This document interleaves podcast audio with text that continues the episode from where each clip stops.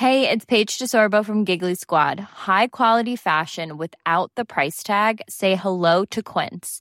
I'm snagging high-end essentials like cozy cashmere sweaters, sleek leather jackets, fine jewelry, and so much more. With Quince being 50 to 80% less than similar brands. And they partner with factories that prioritize safe, ethical, and responsible manufacturing. I love that. Luxury quality within reach. Go to quince.com slash style to get free shipping and 365-day returns on your next order. quince.com slash style.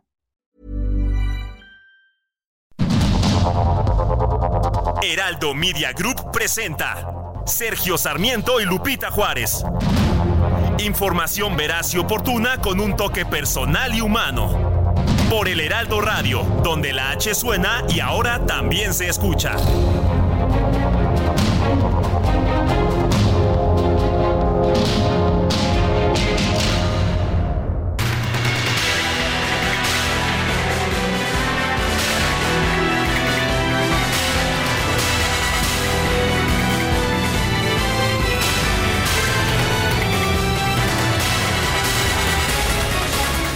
Son las 7 de la mañana en puntísimo de este lunes 12 de febrero del 2024. Soy Sergio Sarmiento y quiero darle a usted la más cordial bienvenida a El Heraldo Radio. Lo invito a quedarse con nosotros para estar bien informado, también para pasar un rato agradable. Ya nos conoce a usted, ya nos conoce usted. Nos gusta darle el lado amable de la noticia cuando la noticia lo permite.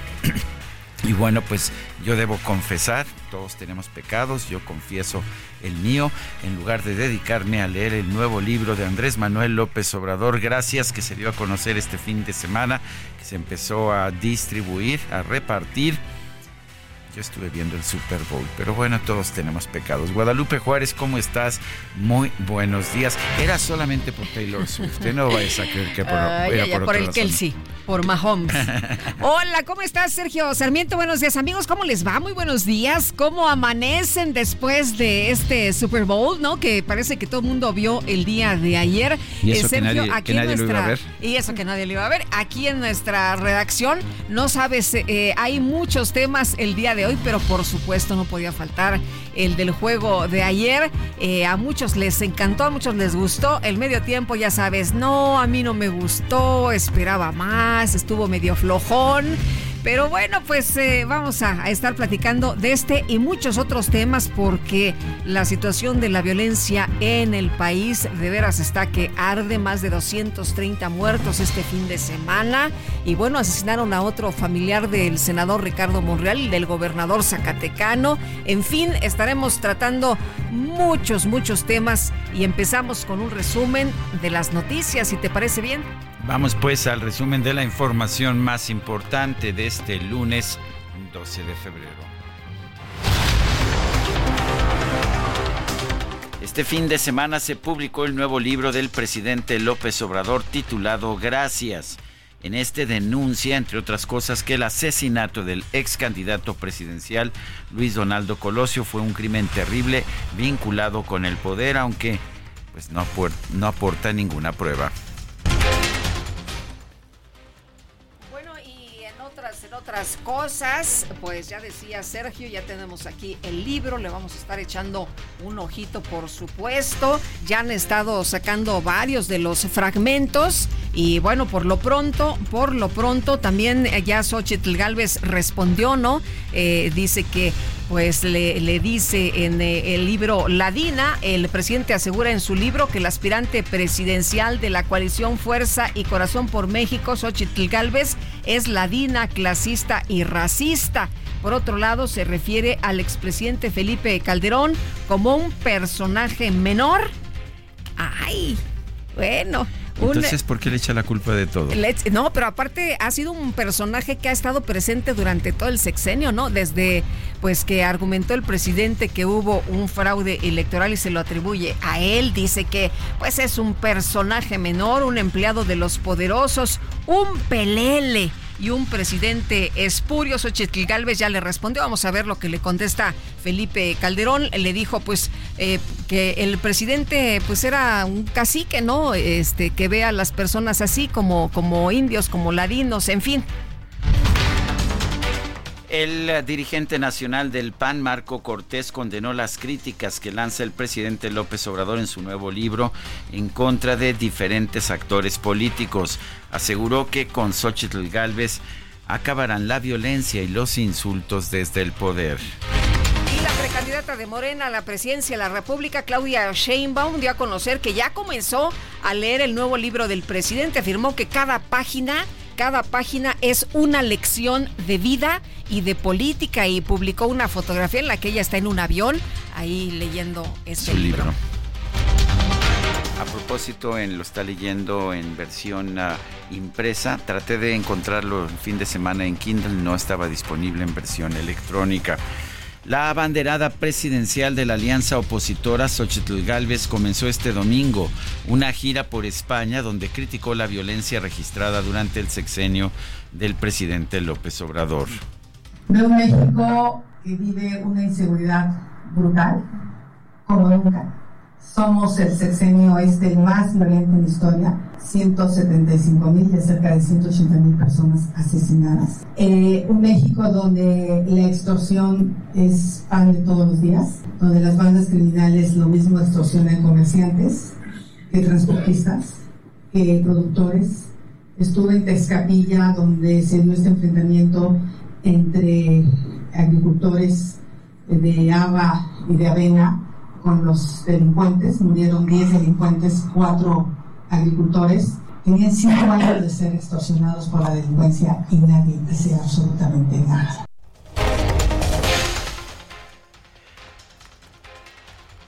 Bueno, pues uh, eh, después de...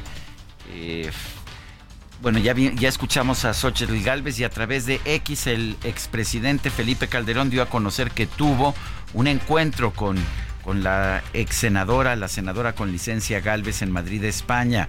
Destacó que la aspirante presidencial opositora se reunió con varios grupos de mexicanos en ese país.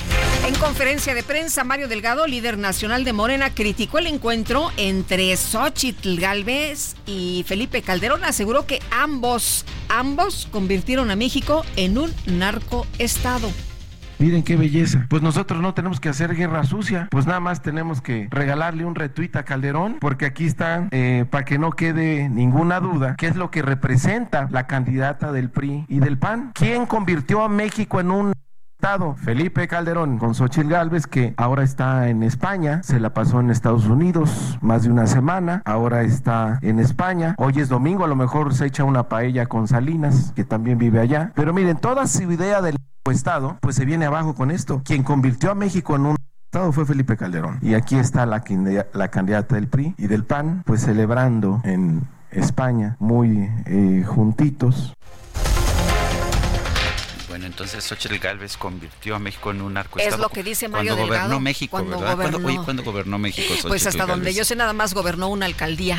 Ah, sí. Ah, pero entonces convirtió, entonces no un narcoestado, sino una narcoalcaldía. Pues eh, yo no he escuchado mm, ninguna acusación no, de que. Hombre. Bueno, lo que son, lo que es la política.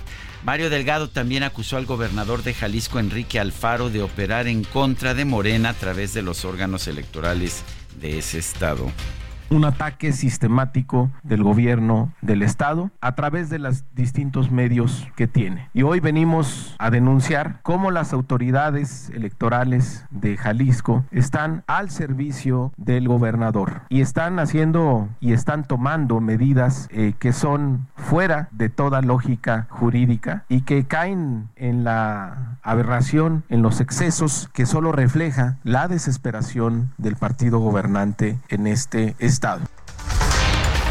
bueno, pues ahora sí que contra todos, ¿no? Ahí este, se lanzó eh, Mario Delgado. El Instituto Nacional Electoral ordenó retirar de plataformas digitales un video en el que el gobernador de San Luis Potosí, Ricardo Gallardo, expresa su apoyo a Claudia Sheinbaum durante un evento del gobierno federal, que se supone que los gobernadores pues no pueden hacer eso y bueno pues ahí se publicó una fotografía de los dos pero bueno pues ahí está lo que dice el Instituto Nacional Electoral. Y el viernes pasado se dio a conocer que el INE enfrenta un retraso en las licitaciones para la compra de uniformes y celulares, y celulares para el 40% de los empleados que van a visitar a los próximos funcionarios de casilla. El ex consejero electoral Marco Antonio Baños advirtió que es necesario exigir que el INE arregle sus diferencias internas para evitar problemas en las otras fases del proceso electoral. La Alianza Partido Verde PT Morena en la Ciudad de México dio a conocer su lista de candidatos a las alcaldías de la Ciudad de México. Se incluyó a Catalina Monreal, la hija del senador Ricardo Monreal, como precandidata única en Cuauhtémoc. En Zacatecas fue asesinado Jorge Antonio Monreal Martínez, sobrino del senador Ricardo Monreal y del gobernador del estado David Monreal. Se desempeñaba como funcionario de Desarrollo Social del Ayuntamiento de Fresnillo, el mismo, eh, pues la misma oficina en la que trabajaba eh, Juan eh, Pérez Guardado, que es cuñado del senador Ricardo Monreal, que también fue asesinado hace unos días. Es decir, ya van dos familiares del senador Monreal que han sido asesinados en los últimos días. El gobernador de Zacatecas, David Monreal Ávila, aseguró que va a continuar en la lucha por lograr la pacificación de la entidad. Advirtió que no va a haber impunidad para los responsables de los sucesos de violencia registrados en su estado. Por cierto, se dio a conocer hace unas horas que hay eh, seis presuntos responsables por el asesinato de Juan Pérez eh, Guardado ya detenidos. Es la información que se dio a conocer hace apenas unas horas. Y el senador Ricardo Monreal reiteró su respaldo a la estrategia del gobierno de Zacatecas para combatir la delincuencia y la impunidad. Sin embargo, reconoció que en México y que en su estado se vive una época dura y dolorosa. La Secretaría de la Defensa Nacional confirmó la llegada de 300 elementos del ejército a Zacatecas para reforzar las acciones de seguridad en la entidad. La madrugada de este domingo se desató un tiroteo en un centro nocturno de Villahermosa, Tabasco, con un saldo de tres personas muertas y siete detenidos. Elementos de la Fiscalía General de Guanajuato detuvieron a dos presuntos autores materiales de la matanza de Salvatierra, ocurrida en diciembre de 2023. Y yo no sé si vieron algunos eh, videos de este tiroteo ahí en Villahermosa con una sangre fría. Uno de los sujetos asesina a tres personas que estaban ahí en un centro nocturno de Villahermosa. Impresionante, impresionante de verdad lo que ocurrió. Y el gobierno de Guerrero confirmó la destitución del delegado de transportes de la región centro, Erasto Figueroa Durán, ante la ola de violencia en contra de los transportistas del estado. Ludwig Marcial Reynoso, secretario de Gobierno de Guerrero, informó que el transporte público en Chilpancingo ya se restableció en un 80%. Pidió no hacer caso a los mensajes en redes sociales que buscan generar miedo en la población. La Secretaría de Seguridad Pública de Aguascalientes detuvo a seis personas por la quema de más de 10 vehículos en distintos puntos de la capital del estado. Un grupo de activistas se reunió en la glorieta de las mujeres que luchan en la Ciudad de México para exigir justicia a cuatro años de los feminicidios de la joven, de la joven Ingrid Escamilla y de la niña Fátima. Andrés Filomeno Mendoza Celis, conocido como el caníbal de Atizapán, fue sentenciado a 55 años de prisión tras quedar acreditada su implicación en el feminicidio de una mujer en abril del 2012. Bueno, y la Fiscalía General de Veracruz sigue persiguiendo a la juez del Poder Judicial Estatal, Angélica Sánchez. Ahora la acusa de los delitos de tráfico de influencias y delitos contra la fe pública. El juez del caso determinó imponer la medida cautelar de firma periódica mensual, garantía económica de 200 mil pesos y prohibición de salir del país sin autorización. El Pleno del INAI instruyó a la Secretaría de la Defensa Nacional informar sobre el manejo de la Sociedad eh, Aerolínea del Estado mexicano, mejor conocida como Nueva Mexicana de Aviación. En un comunicado, Laboratorios de Biológicos y Reactivos de México, Birmex, invitó a proveedores y oferentes a participar en la compra consolidada de medicamentos 2024. Indicó que actualmente se encuentra en la fase de investigación de mercado para 2.397 claves de medicamentos e insumos. Bueno, la Casa Blanca y la vicepresidenta de los Estados Unidos, Kamala Harris, calificaron como inapropiados los comentarios sobre la memoria del presidente Joe Biden, incluidos en un informe de un fiscal especial que señaló que pues eh, Joe Biden era un eh, viejito con buenas intenciones y con mala, eh, mala memoria, ¿no? Una persona, una persona de avanzada edad con eso, con buenas intenciones y mala memoria. Los medios internacionales reportaron que un ataque aéreo israelí contra la ciudad de Rafah, en el sur de Gaza, dejó por lo menos 44 muertos. Papa Francisco recibió en el Vaticano al presidente de Argentina, Javier Milei, durante la ceremonia de canonización de María Antonia de Paz y Figueroa, fundadora de las Hijas del Divino Salvador.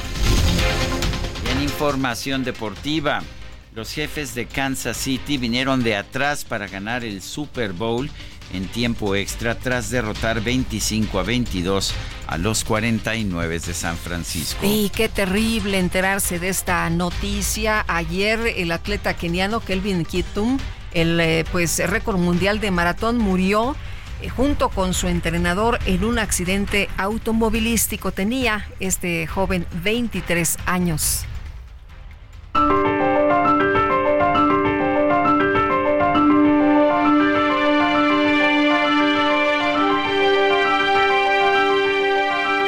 Vamos, vamos a las preguntas. Este viernes pasado preguntábamos en este espacio, ¿le interesa a usted el Super Bowl? Sí nos respondió 63%. Para nada, nos dijo 33%. ¿Qué es el Super Bowl? 4%, incluida mi compañera Guadalupe Juárez.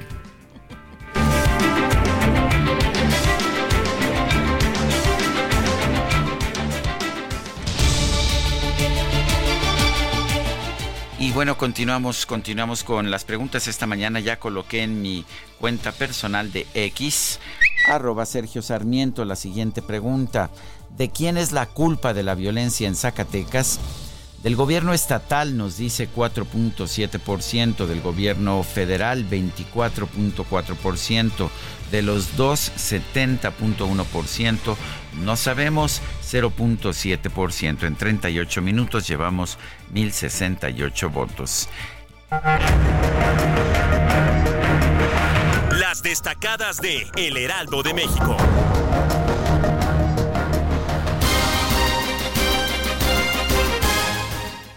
Y ya está con nosotros aquí en la cabina Itzel González con las destacadas. Buen inicio de semana. Itzel, ¿cómo estás? Buenos días. Muy buenos días, Lupita, Sergio, queridos destacalovers. Ayer ganamos las Swifties, ayer ganaron los Chiefs y la gorra de DJ Kike lo presume esta mañana, su mm, gorra, roja. De los, jefes de Kansas City, no, bueno colgándose, colgándose de las victorias, como, siempre, DJ Kike. Pero por lo menos ganó la emoción, ganó. la emoción, ganó la película romántica que nos vimos ayer. No, no, no, el beso final de Taylor Swift. Qué cosa, yo qué bueno que yo no le voy a ningún equipo porque lo que viví ayer no lo quiero repetir. Estaba yo muy nerviosa. No, en mi casa estaba. Más que Taylor, más que Taylor. Yo creo que como Taylor, hacía el nivel. eh, mordiéndose los, las uñas. Estábamos, pero de nervios, de nervios. Pero afortunadamente triunfó, ganó el amor. Ganó el amor que triunfó el amor. Triunfó el amor que es lo más importante. Oye, Brock Purdy, el, el quarterback de los 49 de San Francisco, también genera muchas expresiones de amor. Solo que no de Taylor Swift, sino de muchas. No, muy guapo. yo, yo, yo, le comentaba a mi esposo, oye, está muy guapo. Sí, ya me lo dijiste. Bueno, ya me lo dijiste 20 veces. Pero no importa.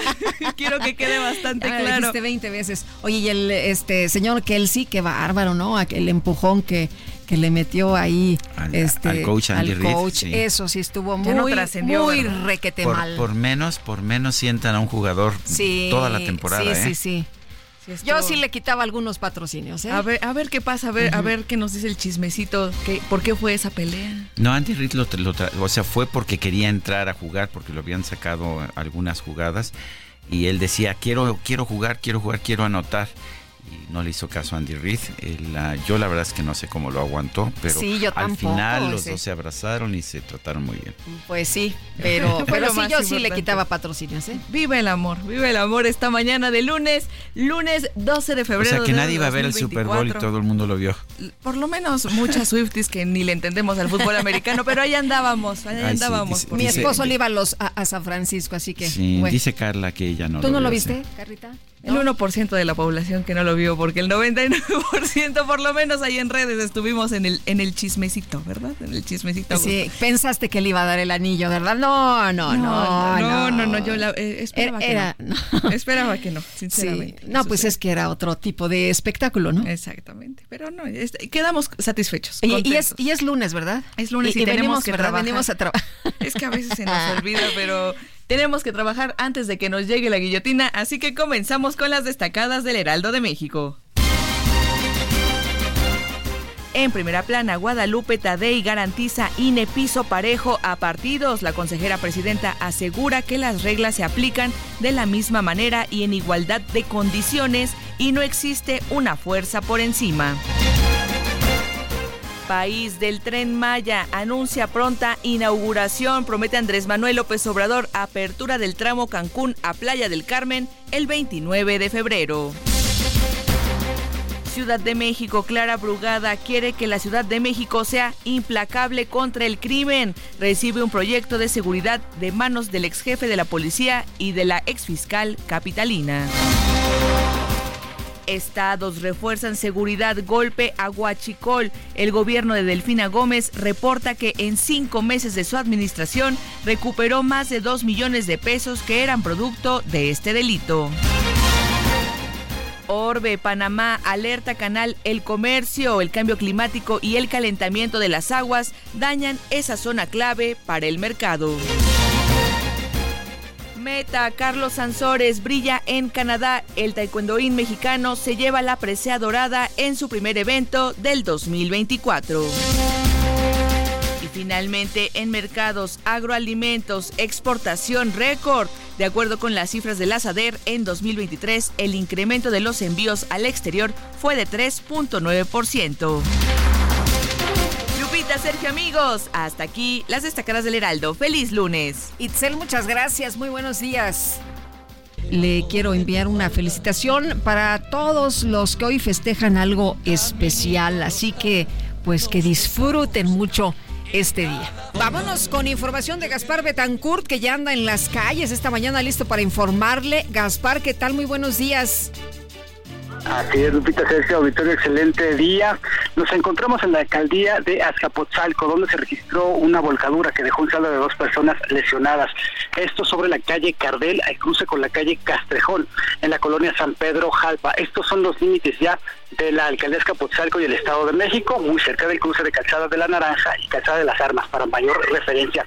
En esta calle, Lupita, que se llama Cardel, es un desnivel donde la banqueta y el arroyo vehicular donde pasan los, los autos tiene una diferencia de aproximadamente metro y medio de altura entre el arroyo vehicular y la zona de la banqueta. La banqueta está metro y medio abajo. A esta zona de banqueta, en esta zanja donde pasa la gente, es donde volcó este vehículo en color blanco y que dejó un saldo de dos personas lesionadas.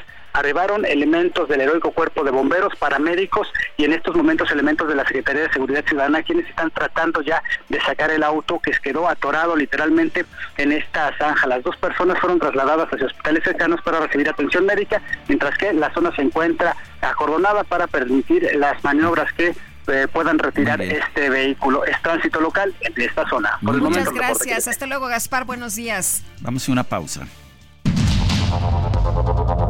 Continuamos con Sergio Sarmiento y Lupita Juárez.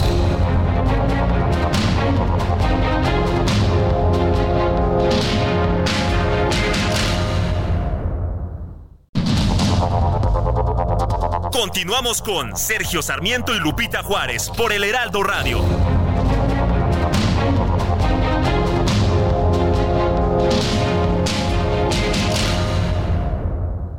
Quatre promedio de 31.9% sin IVA vigencia del 1 al 29 de febrero de 2024. RAM 4000, versatilidad con doble cabina, la única en el mercado. Aprovecha y estrénala con precio desde 868,900 pesos más tasa desde 9.75%. RAM 4000, adaptable a cualquier desafío. RAM, a todo con todo. Hoy se conmemora el Día Mundial de la Epilepsia, que busca concientizar sobre este padecimiento que afecta a aproximadamente 50 millones de personas en el mundo. La epilepsia es una enfermedad cerebral crónica que se caracteriza por convulsiones recurrentes como consecuencia de una descarga eléctrica excesiva en las neuronas. Estas convulsiones son episodios breves de contracciones musculares que pueden afectar solo una parte del cuerpo o la totalidad del mismo. Es importante señalar que puede existir pérdida de la conciencia y del control de esfínteres. Se estima que este padecimiento lo presentan entre 4 y 10 personas por cada mil habitantes en los países en desarrollo. La epilepsia más común es la del tipo idiopática, es decir, la que se desconoce su causa, mientras que la epilepsia secundaria o sintomática es aquella que puede deberse a alteraciones genéticas. Ya se acerca Expo Mueble Internacional. Acompáñanos del 14 al 17 de febrero e inspírate con su amplia variedad de muebles de estilo residencial, de oficina, para hotelería, colchones, decoración, mobiliario infantil en más de 500 empresas expositoras. Más información en www.expomuebleinternacional.com.mx. Buenos días, Sergio y Lupita, y a todo el equipo de trabajo. Today is a wonderful day. Ganó Kansas. Saludos.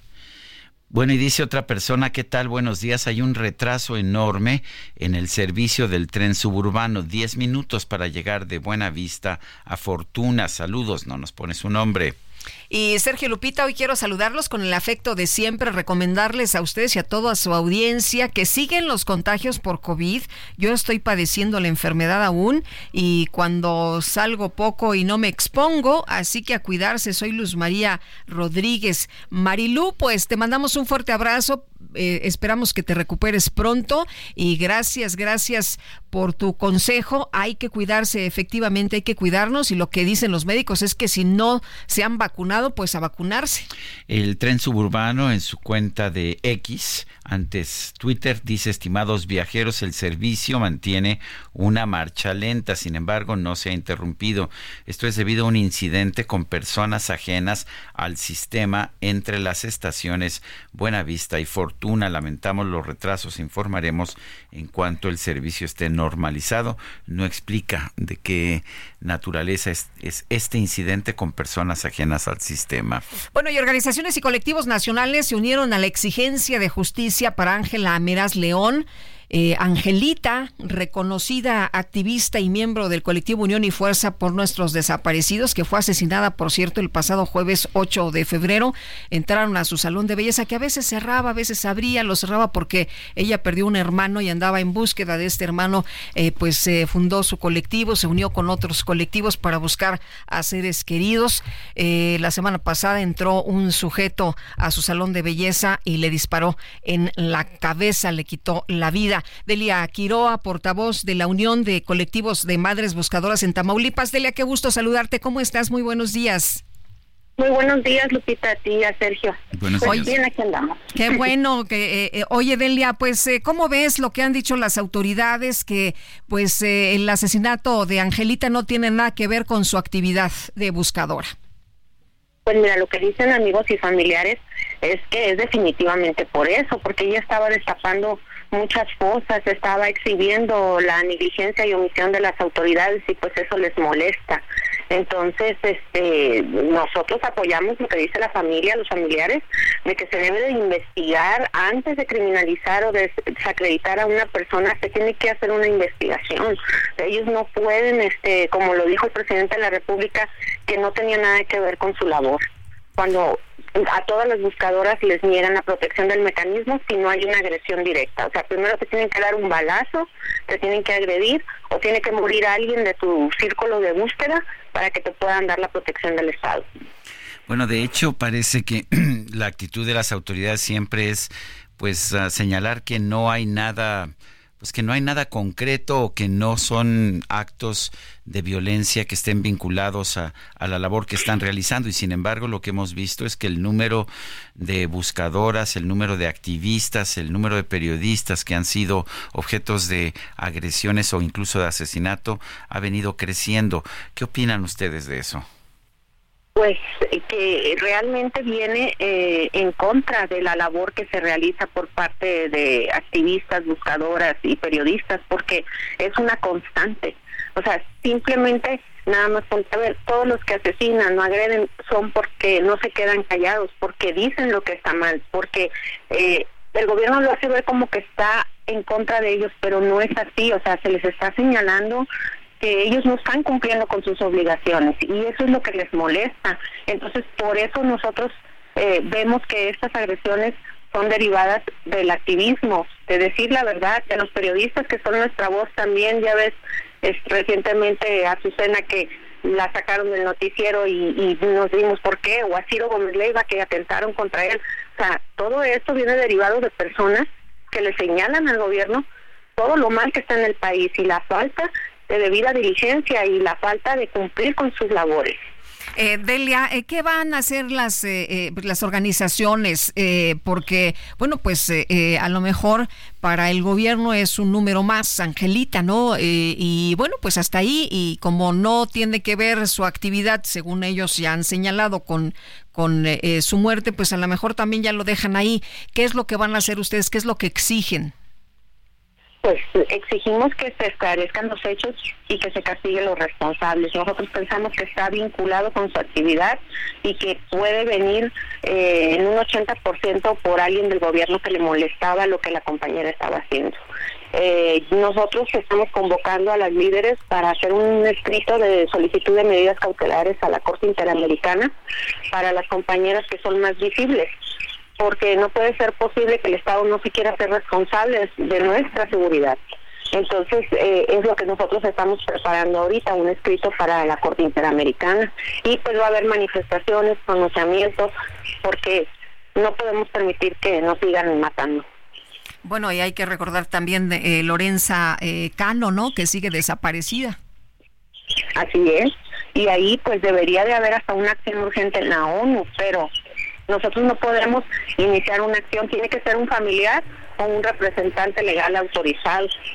O sea, ahí también necesita acercarse las familias y por ejemplo nosotros acá podemos promoverle todas esas acciones legales hasta un amparo pero sí necesita ser un familiar quien quien accione eh, eh, la actividad de los juzgados o de las instancias internacionales como la ONU. Oye, aunque hay que recordar que le mataron a su hijo y a su esposo, ¿no? Cuando la secuestraron. Sí, sí, sí, y debe de haber una investigación, debería de haber una búsqueda así como hubo con los americanos que se perdieron en Matamoros que se movilizó toda la fuerza del Estado para localizarlo.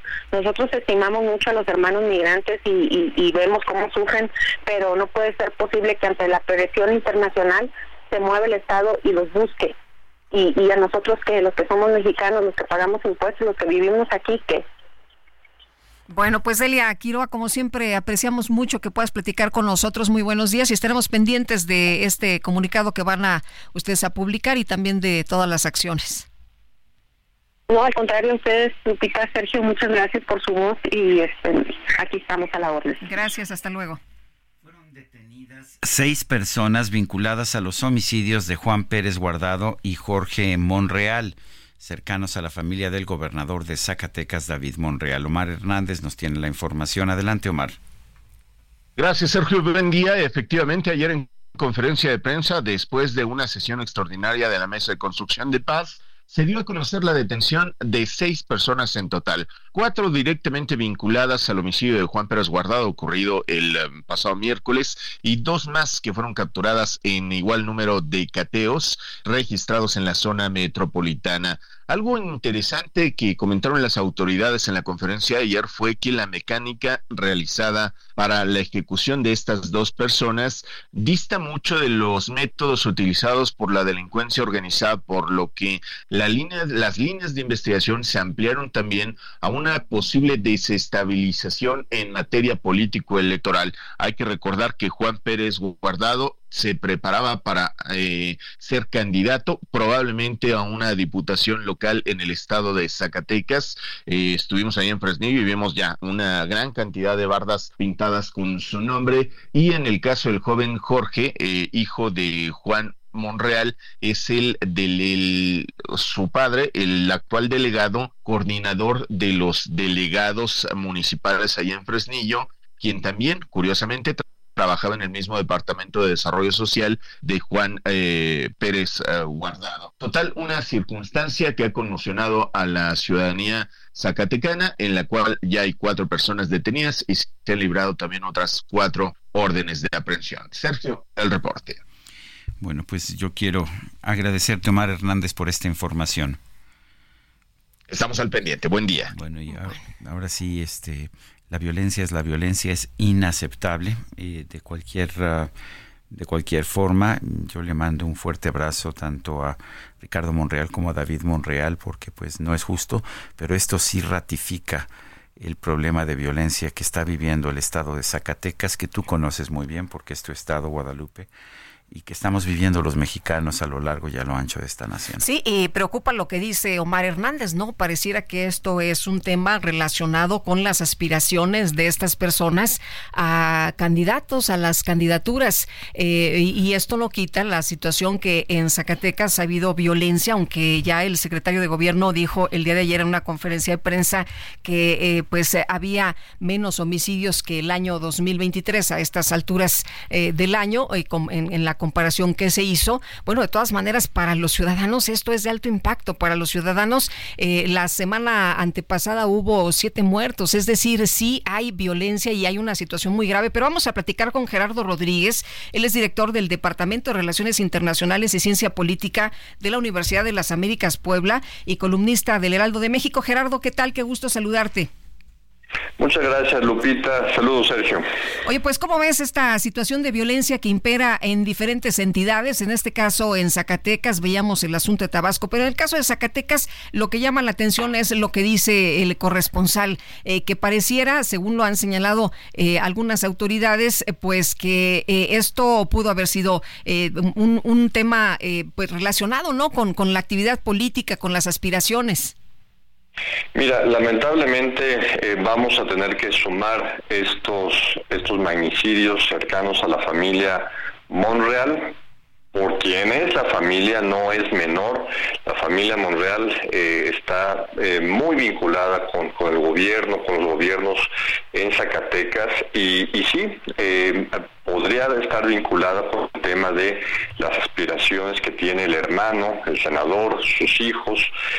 Eh, Zacatecas, tú lo sabes bien, eh, Guadalupe, hay, hay al menos tres municipios que están en la lucha por, lo, por tres cárteles, no, no, no solamente dos, tres cárteles están disputando este centro estratégico del país que es Fresnillo, Guadalupe y Zacatecas capital.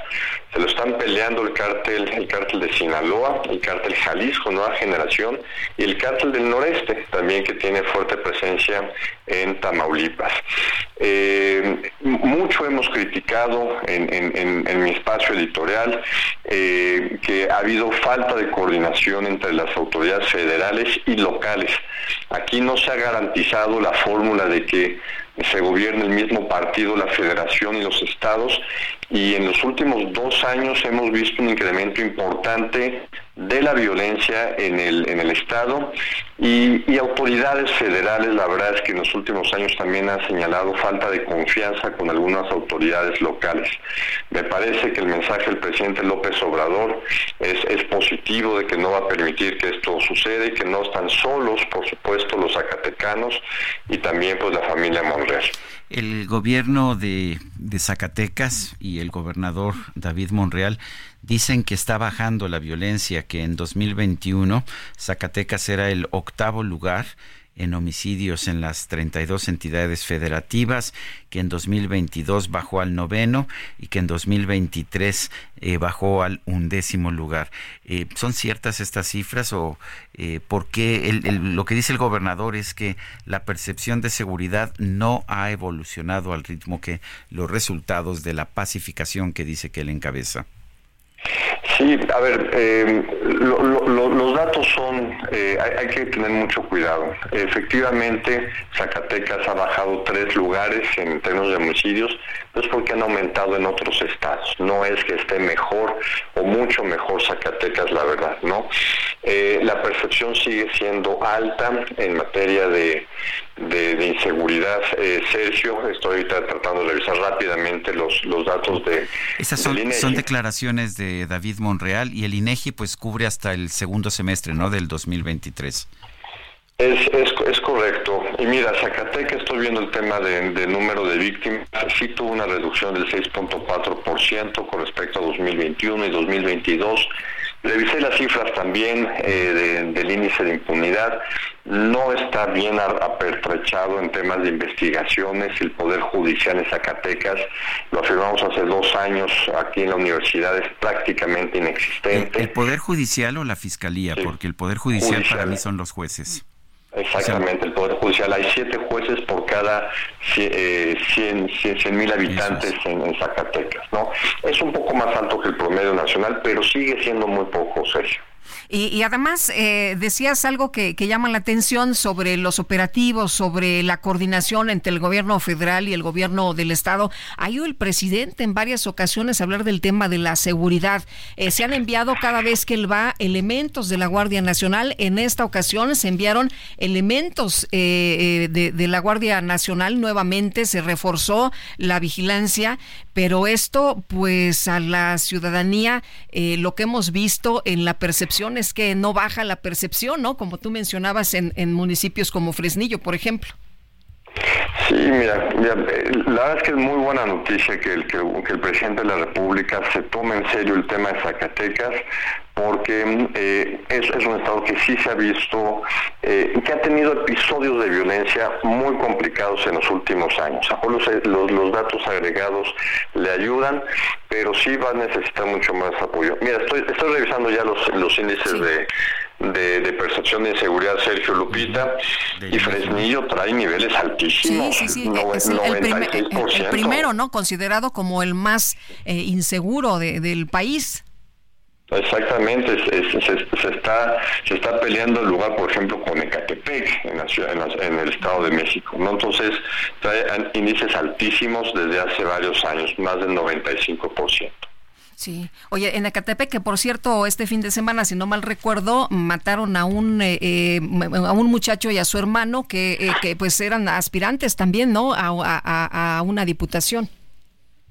Sí, mira, en Catepec, todo lo que es el oriente del Estado de México, ha habido un aumento significativo de la violencia política contra candidatos locales. Eh, es un tema que no hemos visto cómo la violencia política se está acercando a la Ciudad de México, vía Puebla y sobre todo el oriente del Estado de México. ¿Qué tanta incidencia, qué tanta importancia crees que la violencia vaya a tener en el proceso político que estamos iniciando?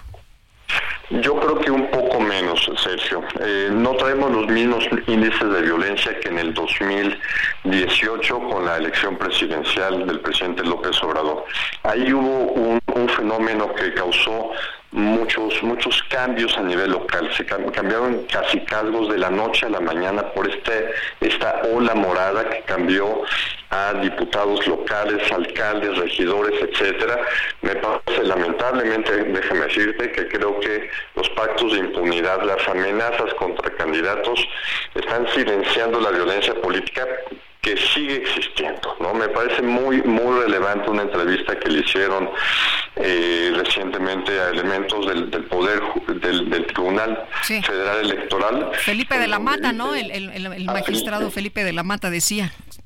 Sí, esas declaraciones de Felipe de la Mata me parecen terribles, que, que, las amenazas están evitando que, que, maten a candidatos porque ya les dicen ni te presentes o te matamos, ¿no? Entonces, eh, creo que eso es una variable interesante, lamentable, que está incidiendo en que no tengamos tantos asesinatos. La, la delincuencia se está adelantando para que los candidatos no hagan campaña ni se registren siquiera. Y, bueno, está la otra violencia, ¿no? La que vimos este fin de semana, por ejemplo, en Villahermosa, donde eh, con sangre, a, sangre fría un sujeto saca una pistola porque quería entrar a un eh, antro, eh, a un centro de diversión y pues no le dejan entrar con la pistola y al parecer hasta donde sabemos este sujeto saca su arma y, y mata a tres muchachos. Sí, el, tema de la violencia vinculada con las armas de fuego es el tema más importante que, que tiene este país. Este país armado muy fuerte en los últimos años y la verdad es que la impunidad vinculada con, con las armas que provienen principalmente de Estados Unidos, pero también de Centroamérica, ha crecido. Eh, nada más un dato, así como en Estados Unidos es muy fácil comprar armas, también lo es en Guatemala. Entonces, eh, todo el sur del país está viendo también amenazado por ingreso de armas provenientes principalmente de Guatemala. Muy bien, pues muchas gracias Gerardo, como siempre, por platicar con nosotros, por ayudarnos a entender qué es lo que está pasando. Encantado, saludos Lupita y Sergio. Saludos. Oye, por cierto que el nombre es Jair Martín Romero Segura, aspirante a diputado federal por Morena en Ecatepec y su hermano identificado como Joan Martín, quienes fueron asesinados este fin de semana allá en Ecatepec. Son las 7 de la mañana con 54 minutos. Le recuerdo nuestro número de WhatsApp es el 55 2010 96 47. Repito, 55 2010 96 47. En X, antes Twitter, arroba Sergio Sarmiento, no, arroba Sergio y Lupita, perdón, arroba Sergio y Lupita, y le recomiendo también arroba Heraldo de México. Vamos a una pausa y regresamos.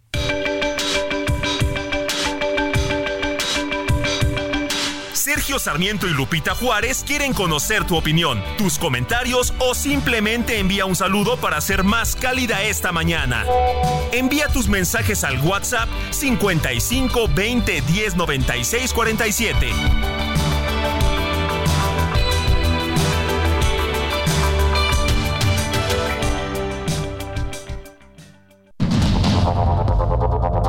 Continuamos con Sergio Sarmiento y Lupita Juárez por el Heraldo Radio.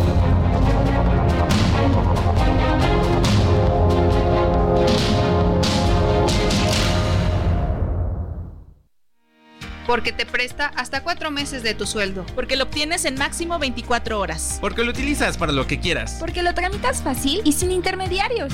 Porque tiene las tasas más bajas del mercado. Porque es tu derecho. Fonacot es el crédito. Fonacot 50 años cumpliendo. Gobierno de México. Bueno, yo aprovecho para enviarle un saludo a Dunstan del Valle, que hoy está de festejo, así que le ah, mando un abrazo, ya te platicaré por qué. Y bueno, pues eh, a todos los que estén festejando algo especial esta mañana, un abrazo y que la pasen muy bien, muy contentos. Vámonos a los mensajes. Raúl nos dice, buenos días, los felicito por su programa. Es cada día más alarmante que figuras públicas como el remedio de presidente que tenemos y el presidente de su partido lancen acusaciones muy graves contra quienes no piensan como ellos sin prueba alguna, sin que haya ninguna sanción contra ellos. Dice otra persona, buen inicio de semana, Sergio Lupita, me parece terrible cómo el crimen organizado ha tomado el control en muchas zonas del país, resultado de tanta impunidad y de la fallida estrategia de abrazos y no balazos del presidente, que ya está tocando a familiares de gente de Morena. Y lo que nos falta ver, soy José Ricardo García Camarena.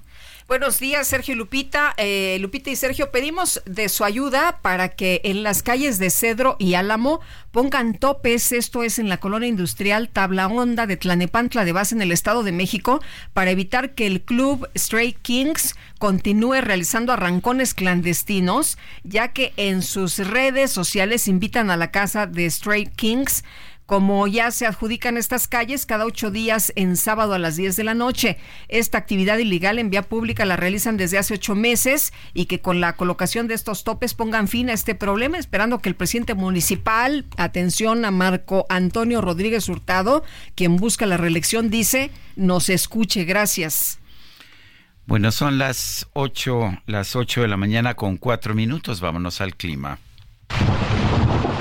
El pronóstico del tiempo con Sergio Sarmiento y Lupita Juárez.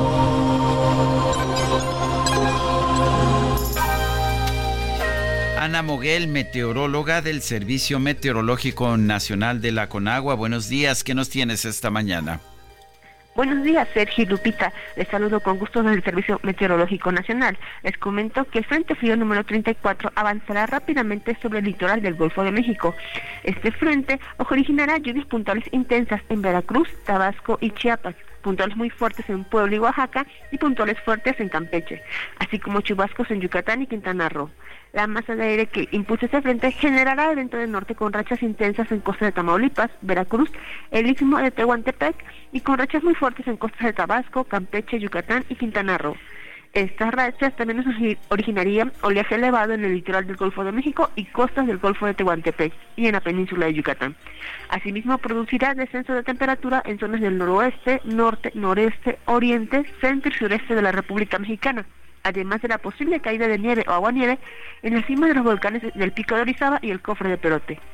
Asimismo, tenemos que el ingreso de humedad de ambos litorales generarán lluvias aisladas en zonas de Tamaulipas, San Luis Potosí, Nayarit, Jalisco, Michoacán, Guanajuato, Hidalgo y Guerrero.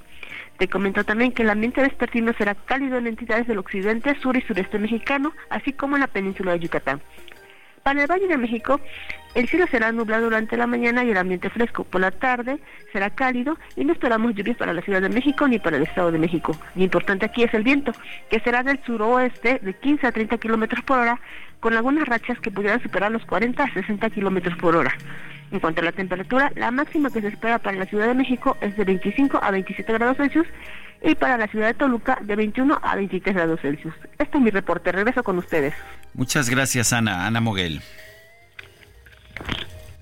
Bueno, y nosotros tenemos ya lista a Gabriela Montejano. Fíjense que elementos de la Fiscalía General de Guanajuato detuvieron a dos presuntos autores materiales. ¿Se acuerdan ustedes de aquella masacre en Salvatierra que ocurrió en diciembre de 2023? Bueno, pues parece que ya hay detenidos. Y Gabriela Montejano, te escuchamos. Adelante, muy buenos días.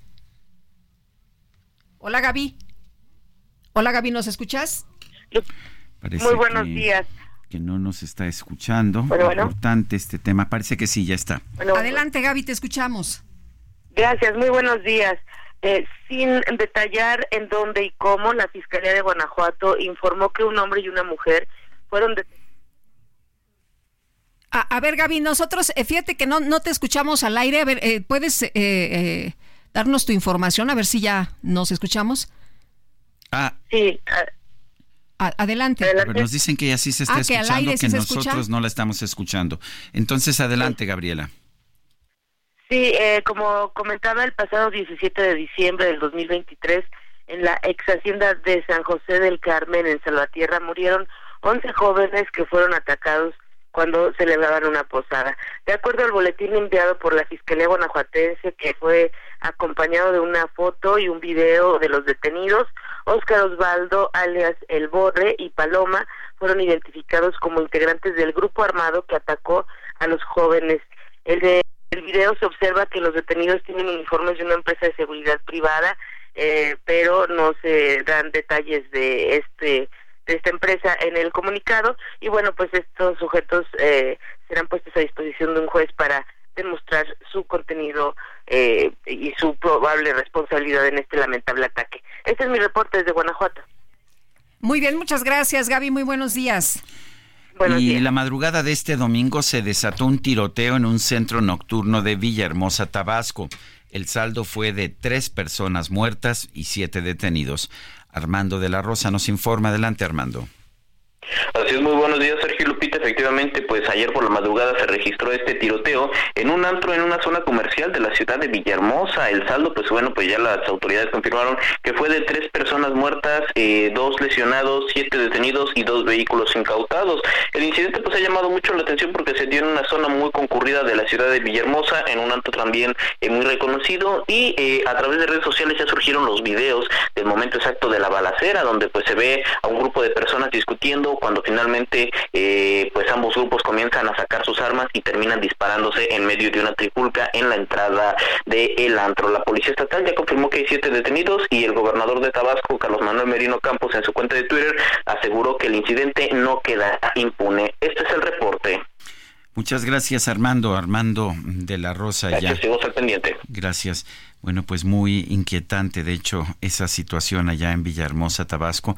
La violencia en Tabasco, que no era una preocupación de la población, se ha venido incrementando de manera notable a lo largo de los últimos meses. Y tampoco era preocupación la violencia en Aguascalientes. De hecho, se ha mencionado en mucho, Sergio, sobre la situación tan distinta que prevalece en Zacatecas, que está pegado a Aguascalientes y Aguascalientes pues vive una situación totalmente diferente. Sin embargo, llamó mucho la atención este fin de semana que hubo unas acciones ahí de quema de vehículos en distintos puntos de la ciudad de Aguascalientes que se ha caracterizado por pues su tranquilidad eh, resulta que se vivieron momentos de, angustia porque pues en distintos puntos de la ciudad se registró una serie de quema de vehículos entre la noche del pasado sábado 10 de febrero y la madrugada de este domingo. De acuerdo con los reportes oficiales, al menos 12 vehículos fueron incendiados, entre ellos dos taxis, cinco autobuses y cinco automóviles particulares. La Secretaría de Seguridad Pública Estatal, por cierto, que informó que ya hay detenidos, hay seis presuntos responsables responsables detenidos por estos hechos. Son las 8 de la mañana con 10 minutos. La Fiscalía General de la República informó que José Ángel Casarrubias, alias el Mochomo, presunto líder de Guerreros Unidos, continúa en la cárcel federal de máxima seguridad del Altiplano. Diana Martínez nos cuenta. Adelante, Diana. Así es, Sergio Lupita, muy buenos días. José Ángel Casarrubias, el Mochomo, presunto líder de Guerreros Unidos, continúa en la cárcel federal de máxima seguridad del Altiplano por el caso Ayotzinapa, según informó la Fiscalía General de la República. Con respecto al otro proceso penal que se le inició a Casarrubias, la Fiscalía señaló que en 2023 un juez dictó sentencia absolutoria por este asunto, detalló que en su momento recibió información de autoridades norteamericanas respecto a los delitos contra la salud presuntamente cometidos por José Ángel Casarrubias, por los cuales se abrió un, expediente, un procedimiento penal correspondiente. Un juez federal lo vinculó a proceso desde septiembre de 2020 y en octubre eh, pasado, en octubre de 2023, otro juez federal indebidamente, según señaló la Fiscalía, le dictó sentencia absolutoria. Sin embargo, esta resolución ya fue apelada por la Fiscalía y se encuentra actualmente en trámite. Es por eso que la Fiscalía que hasta ahora no se ha dictado ningún auto de libertad en favor del Mochomo y también señaló que esta apelación pendiente no lo beneficia por los delitos presuntamente cometidos en el caso Ayotzinapa. Hasta aquí mi reporte. Muy bien, Diana Martínez, muchas gracias. Bueno, ya le mencionaba más temprano que este sábado el aspirante de Morena, diputado federal en Ecatepec, Yair Martín Romero Segura y su hermano fueron asesinados en la plaza principal del pueblo en Santa Clara. Y Gerardo García, cuéntanos qué fue lo que ocurrió. Eh, pues eh, habla de, de algunas eh, acciones de, eh, por ahí que pudieron tener que pudieron pues tener que ver con su relación no de, de pues sus aspiraciones políticas. Adelante Hola, ¿qué tal? Muy buenos días, Lupita y Sergio. También destacar precisamente este hecho lamentable que pasó el pasado sábado, en donde Morena lamentó este asesinato de uno de sus aspirantes a diputados federales por Ecatepec en el Estado de México y demandaron a las autoridades poner mayor atención en el proceso electoral y a la seguridad con incluso la participación de la Guardia Nacional, en tanto también que los diversos grupos políticos de su partido al interior les llamó a la unidad y prudencia al reconocer que este municipio de Ecatepec se hubo una efervescencia electoral con eh, el tema de la designación de las candidaturas. Eh, como lo comentabas, precisamente esto ocurrió en este pueblo, en Santa Clara, en el municipio más poblado de eh, México. Por estos casos, precisamente ante medios de comunicación en Toluca, el coordinador para el Estado de México, Samuel Delgado Cedillo, lamentó lo sucedido y que no solo pasa en la entidad, sino en el país este tipo de violencia, por lo que demandó que las autoridades de seguridad pongan más atención en este proceso. También llamó a la paz y a la sana convivencia para que la jornada electoral del 12 de junio se desarrolle con una transición eh, sana y también tranquila. También el que fijó postura fue también un militante de Morena en, la zona oriente, quien es eh, coordinador actualmente de en estos procesos electorales. Edgar Puga, quien reforzó el llamado a las autoridades de seguridad y justicia para dar atención en Ecatepec, porque recordó que al ser uno de los más grandes también enfrenta uno de los eh, problemas más serios que es el tema de inseguridad. Eh, ante ello también eh, pidió que se haga justicia en el caso de Yair Martínez Romero y también de su hermano y en este caso se, se demuestra que el proceso electoral no será fácil para el número de cargos a elegir. Así fue el posicionamiento desde Morena esta exigencia y sobre estos hechos violentos del sábado. Muy bien, pues muchas gracias Gerardo por platicarnos de cómo está el panorama por allá en Ecatepec. Buenos días. Son las 8 con 14, vamos con el químico Luis Manuel Guerra. El químico Guerra, con Sergio Sarmiento y Lupita Juárez. Químico Guerra, ¿cómo estás? Buenos días, cuéntanos, ¿qué nos tienes? Noticia verdaderamente intrigante e invita a la reflexión, empezar la semana con una buena reflexión sobre el derrotero que está siguiendo el ser humano hacia esta nueva era en la que estamos entrando, ¿no? Que está eh, determinada, digamos, por estos conflictos sociales que estamos viviendo, esta cuestión de la política incierta con el populismo, esta cuestión de la, eh, las guerras, la, pues, ¿qué, ¿qué está pasando con todo lo de la tecnología? Pues precisamente esta unión entre tecnología y la parte del cuerpo humano, la la parte biológica, es un gran reto que tenemos. Hay una cuestión que se llama la biología sintética. ¿Qué es eso? que el ser humano ha estado reproduciendo, pero mejorando, eh, metiéndole, digamos, cosas novedosas a los ciclos metabólicos que existen para hacerlos más eficientes. Pues fíjense, Sergio Lupita, que en un gran avance en el campo precisamente este de la biología sintética, hoy se da a conocer que investigadores del Instituto Max Planck de Microbiología Terrestre en Alemania han dado el primer paso crucial, fíjense, hacia la implementación de ciclos de fijación de dióxido de carbono sintéticos en células vivas. Ya ven que estamos hablando, bueno, pues de evitar las emisiones a través de los autos eléctricos, de las energías limpias, etcétera, ¿no? Pero una forma que tendría el ser humano para realmente capturar una gran cantidad de dióxido de carbono que está calentando la atmósfera es reproducir lo que hacen las plantas con la fotosíntesis, pero de una forma mucho más eficiente, fijar el dióxido de carbono A lot can happen in three years, like a chatbot may be your new best friend. But what won't change? Needing health insurance. United Healthcare Tri Term Medical Plans, underwritten by Golden Rule Insurance Company, offer flexible, budget friendly coverage that lasts nearly three years in some states. Learn more at uh1.com.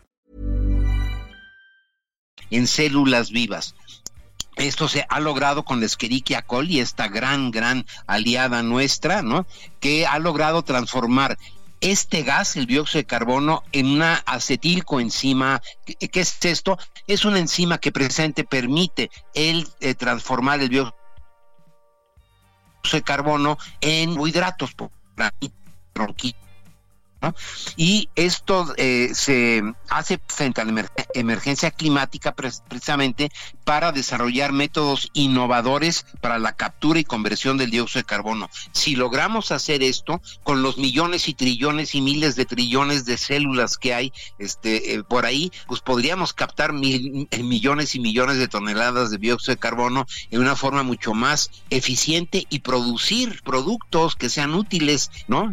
telas, fibras, como decía yo, eh, celulosa, etcétera, ¿no? Un enfoque verdaderamente innovador. El equipo liderado por el doctor Tobias Erp, de este centro de microbiología terrestre, desarrolló lo que llama el ciclo Z, ya no voy a entrar en esto, pero es una vía sintética para la fijación de dióxido de carbono que se destaca por su eficiencia y potencial biotecnológico. Una noticia interesante para la reflexión, pero además muy positiva para iniciar la semana, Sergio Lupita. Pues como siempre, gracias, gracias por darnos toda esta información que, pues que no aparece en ningún lado más que aquí en esta emisora. Un fuerte abrazo. Igualmente para ti, Sergio y Lupita, buen inicio de semana. Igualmente, Químico, muy buenos días, gracias y vámonos con la silla rota. Los especiales de la silla rota. Ramos, ¿qué nos invitas a leer en la silla rota? Muy buenos días. ¿Qué tal, Lupita? Muy buenos días, Sergio.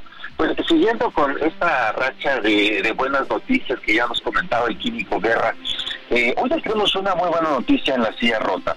Fíjense ustedes que pues don Felipe Espinosa, Espinosa Tecuapetla es un hombre de 87 años de edad. ¿Y qué creen, Lupita y Sergio? Pues fíjense que don Felipe se ha graduado ya como ingeniero, él es poblano, y ahora pues le gustó eh, hacer sus estudios universitarios y piensa seguir estudiando. Eh, ahora le, interesa eh, estudiar Big Data. La verdad es una historia muy bella dentro de todo lo...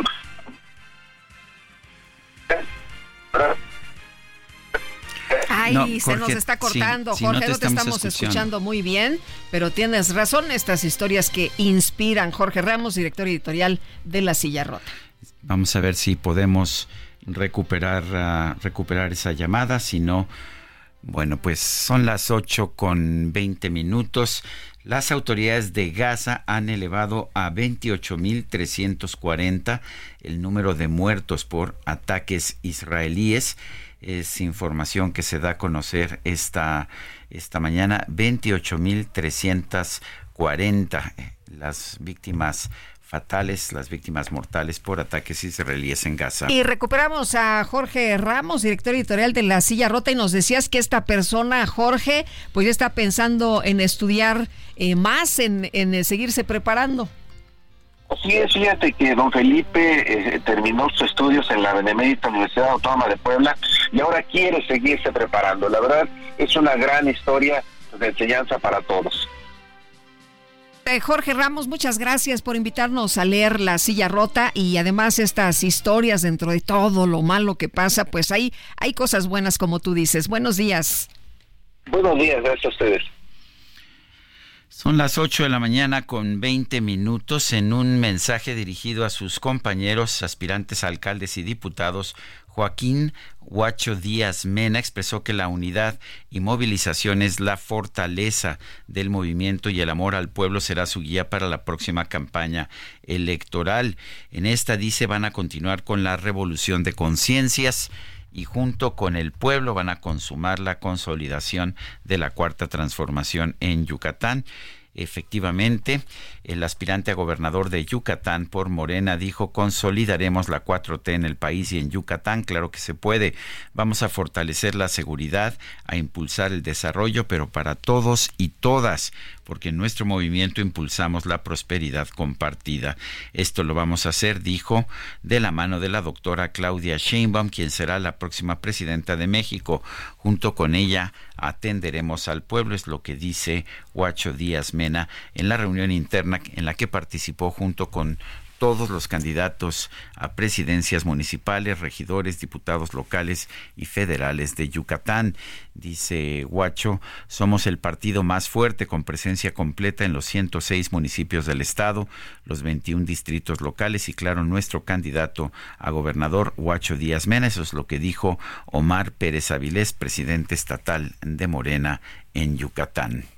Bueno, y ya me compartieron una fotografía que subió Jimena Coronado, esposa de Joaquín Sabina, la foto del festejo. ¿Ah, y ahí está, frente a un pastelito. ¿no? ¿no? solo a los cuates. Ahí se ve que está rodeado de sus meros cuates. Y vámonos con Gerardo Galicia desde la zona oriente de la Ciudad de México. Gerardo, ¿qué nos tienes? Buenos días. Reporte importante, Lupita. Sergio, excelente mañana para nuestros amigos que utilizan la autopista La México-Puebla. Quedó muy afectada luego de un lamentable accidente por la madrugada, el conductor de un vehículo impactó a dos motociclistas muy jóvenes, cerca de 20, 25 años de edad. Lamentablemente, el hombre y la mujer que viajaban en la motocicleta perdieron la vida. Acaban de terminar de elaborar los peritos de la Fiscalía General de Justicia del Estado de México.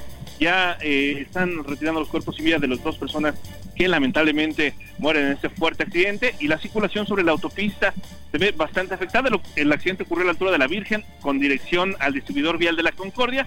Por ello, los problemas para transitar habrá que manejar con mucha paciencia y de preferencia buscar carriles de la izquierda para poderse desplazar de manera más rápida hacia la zona de Ermita Iztapalapa o la calzada Ignacio Zaragoza. Y por lo pronto, Lupita, Sergio, el reporte. Muy bien, Gerardo, muchas gracias, muy buenos días. Hasta luego. Y vamos ahora con Mario Miranda, que también nos tiene información vial. Adelante, Mario. Hola, ¿qué tal Sergio Lupita? Muy buenos días. Tenemos información vial de la zona poniente.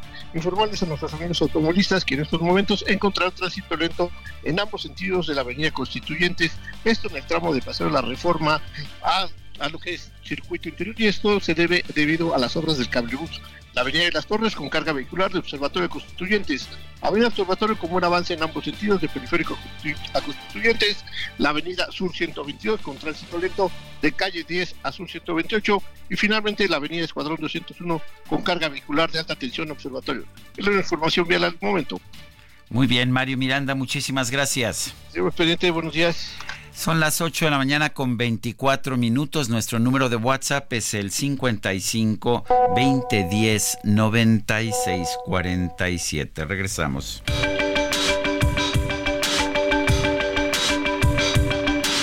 Sergio Sarmiento y Lupita Juárez quieren conocer tu opinión, tus comentarios o simplemente envía un saludo para ser más cálida esta mañana. Envía tus mensajes al WhatsApp 55 20 10 96 47.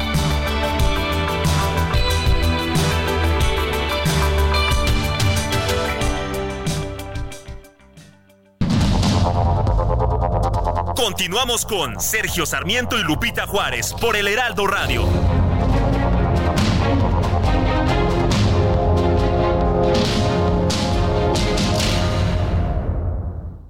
Ya se acerca Expo Mueble Internacional. Acompáñanos del 14 al 17 de febrero e inspírate con su amplia variedad de muebles de estilo residencial, de oficina, para hotelería, colchones, decoración, mobiliario infantil en más de 500 empresas expositoras. Más información en www.expomuebleinternacional.com.mx. Jaque Mate con Sergio Sarmiento.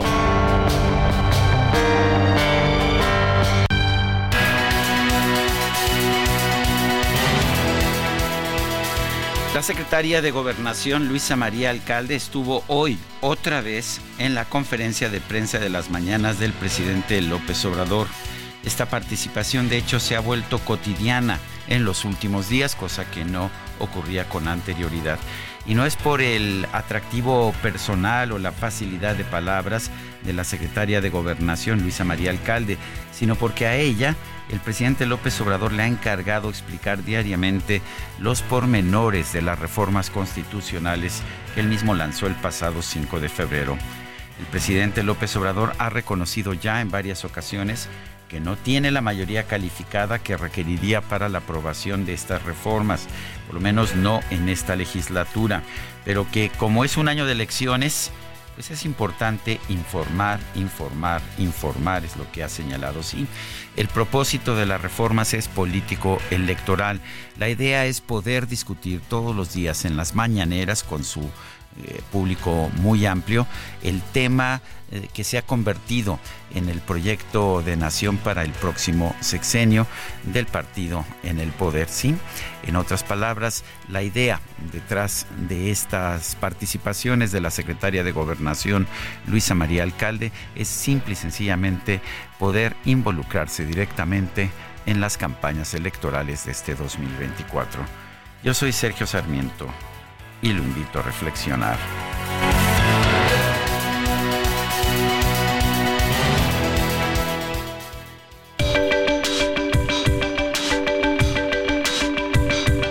Para Sergio Sarmiento, tu opinión es importante.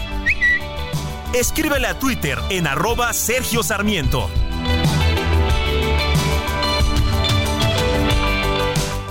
Eh, nos dice Andrew Bananas, querido Sergio Lupita, qué juego tan increíble el día de ayer. Mahomes es fuera de serie. La primera mitad se la lleva a San Francisco, pero los, eh, eh, pero el regreso de los, en dos ocasiones es indudable el mayor triunfo del juego, un Super Bowl histórico. Que sea una excelente semana. Muchas gracias, igualmente, Andrew.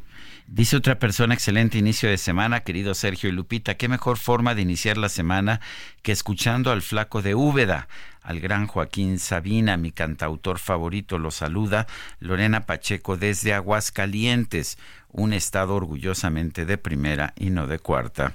Y nos dice otra persona, quiero agradecerles los boletos eh, para la obra de El Mago de Oz. Mi sobrinita y yo disfrutamos mucho, muy buenas voces y producción. Eh, Lucero Mijares, muy bien, gracias, eh, es lo que nos dice Catalina Rosel. Que tengan un buen inicio de semana.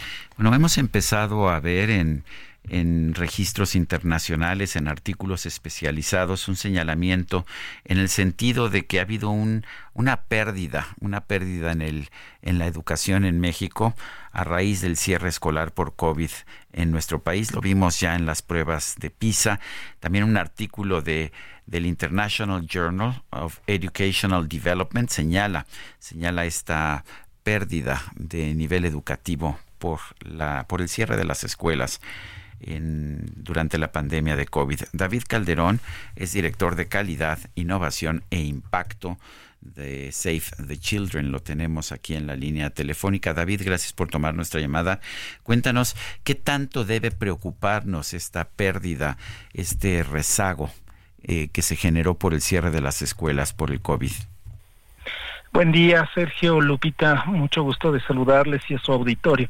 Pues debe eh, preocuparnos constantemente porque eh, justamente esta interrupción no significó solo los meses, digamos, equivalentes en términos de aprendizaje al cierre, es decir, no fue un ciclo escolar que se perdió. El impacto es mucho más grande y lo pudimos demostrar justamente porque hicimos una investigación que es la que eh, has referido Sergio y que publica el journal que es arbitrado y es sinceramente el más reconocido en el mundo eh, en términos de investigación educativa. Y lo que pudimos demostrar eh, en campo de hecho fue la única investigación que se hizo sobre aprendizaje en ese momento eh, UNESCO y UNICEF la registraron y le tuvieron que poner Citizen-led Assessment, o sea, hecho por los ciudadanos, porque el gobierno dejó de hacer evaluaciones. Y en resumen, el perder un año de clases, de asistencia a clases, significó una pérdida de aprendizajes equivalente a al menos dos años. En algunos casos, especialmente para los más jóvenes, casi el equivalente a tres años. Entonces, no solo no siguieron avanzando en sus aprendizajes, sino perdieron los del año anterior y a veces un poco más. Entonces, un chico que la pandemia le tocó en tercero de primaria, no solo no hizo su tercero de primaria, sino que se regresó a niveles apenas de primero de primaria, por la falta de práctica, por la falta de motivación. No fue efectiva, entonces lo primero que demostramos es eh, la estrategia a distancia no funcionó. No funcionó para los aprendizajes. Fue entretenimiento, fue distintas cosas, un gran esfuerzo de algunos maestros que presentaron eh, eh, sesiones muy lindas, pero en la televisión 40 minutos, pero eso no logró eh, evitar esa pérdida de aprendizaje. Y lo que demostramos en el artículo es que cuando se reactivó, quienes reactivaron todos los días regresar a la escuela, tuvieron recuperaciones impresionantes de aprendizaje con todo y lo bajo del nivel, equivalentes casi a un año. Entonces habían perdido año y medio o dos, recuperaron uno pero después ya no hemos hecho nada al respecto y eso es lo más preocupante. Eh, David, decías, eh, en el caso de, ustedes lo han estado haciendo, pero es particular, es qué pasa con el gobierno, no le interesa saber eh, en dónde estamos, no le interesa medir qué es lo que estamos viviendo y para dónde podemos pues ir en el futuro. No, Lupita, es claro que hay, digo, fue a lo largo de todo el sexenio, pero fue especialmente dramático durante el cierre de actividades escolares, eh, cómo se desentendió el gobierno federal y arrastró a los gobiernos estatales, salvo honrosísimas excepciones, Yucatán, Querétaro, Jalisco, Nuevo León, los usuales sospechosos, eh, a no medir nada. Entonces hoy por hoy tenemos mediciones muy pobres, tenemos mediciones muy esquemáticas que sirven muy poco hay, por supuesto, el esfuerzo de profesores, zonas escolares, escuelas enteras que ah, ah, intentan pues eh, o aplican instrumentos válidos, pero en general el desastre se nota menos si no lo mires. Eh, y entonces estamos muy, muy atrás. Y sobre todo las acciones, si solo regresas a impartir lo que había antes y ahora adicionalmente con la confusión de un plan de estudios que es muy vago, no poco indicativo de lo que habría que recuperar en esos aprendizajes fundamentales, matemáticas, comprensión lectora, estamos en un gravísimo problema y las consecuencias peores las vamos a ver en los años próximos. David, ¿por qué debería preocuparnos eso? Y lo digo porque pues el propio gobierno está fomentando una idea en el sentido de que la calidad de la educación no importa, de que no no es no es correcto esforzarse en la educación, que pues simple y sencillamente aprender lo que está en nuestro entorno es más que suficiente, que esforzarse por mejorar el aprendizaje es algo burgués, es ah, pues de conservadores fifís. ¿Qué opinas? Pues que es, gravísimo, Sergio, es por supuesto eh, fácil decirlo desde una postura de, de control de la vida pública, pero eh, esa movilidad social que con tanta dificultad alcanzaron algunos de los líderes sindicales, políticos, en el Ejecutivo, en el Legislativo, ahora se la niegan a las siguientes generaciones, ¿no? Muy orgullosos dicen cómo llegaron, pero ahora ese camino lo están bloqueando. Entonces, no es todo lo que logra la escuela, pero la, la escuela sigue siendo en todo el mundo el mejor esquema de ecualización social. Eh, si tienes un esquema solo de subsidios, lo que estás haciendo es generar una dependencia culturalmente permanente, mientras que la educación te invita a generar la riqueza para ti, para tu familia, para tu comunidad y la apertura al mundo que todos necesitamos. Lo que pudimos demostrar en esta investigación es que justamente eh, un aspecto que a todos nos importa, las niñas y, los sesgos de género, cuando las niñas regresaron todos los días, recuperaron más que los varones. Y lo que investigamos es que eh, las niñas dejaron de ocuparse del cuidado y de las tareas domésticas porque en el contexto de su casa lo que le toca a la niña es el fogón, lo que le toca a la niña es cuidar a los niños más pequeños y entonces la escuela es auténticamente el mecanismo con el cual las comunidades van más allá de sus limitaciones del pasado, sino solo las replican, ¿no? Regresamos al machismo y la misoginia. Entonces, hay que valorar mucho los conocimientos comunitarios, pero no hay sustituto a tener una visión del mundo eh, con la ventana que te da la escuela. David Calderón, director de Calidad, Innovación e Impacto de Safe the Children, gracias por conversar con nosotros. Muchas gracias, Sergio. Saludos, Lupita. Saludos, David. Muchas gracias. Muy buenos días. Yo sí creo que es muy, muy importante que entendamos que la calidad de la educación es el mejor instrumento para preocuparnos primero por los pobres. Pues sí, de verdad eh, queremos... Y ya se ha demostrado, ¿no? En otros países cómo han eh, salido de, la pobreza, cómo han salido de situaciones muy graves eh, de retroceso, pues la educación es lo que los ha llevado al desarrollo, pero bueno, pues aquí ya sabes, no ni siquiera les interesa medir cómo, cómo estamos, dónde, dónde estamos parados.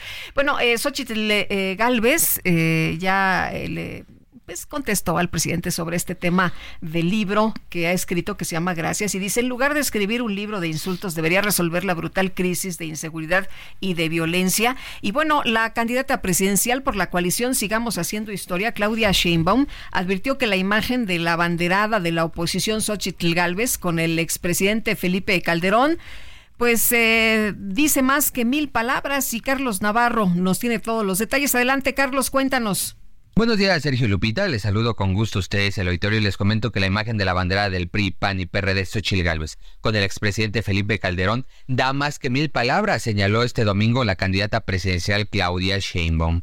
En un encuentro con medios de comunicación en Culiacán, Sinaloa, la morenista insistió en que no se debe olvidar la guerra contra el narco que impulsó Felipe Calderón. Escuchemos. Llama la atención la foto con Felipe Calderón. Yo pienso que lo que refleja pues es que la política de seguridad del frente pues va a ser la guerra contra el narco nuevamente. O sea, no se nos puede olvidar que Calderón decretó la guerra contra el narco y además puso al frente a un narcotraficante que hoy está preso en Estados Unidos. Entonces, ahora sí que la imagen da más que mil palabras.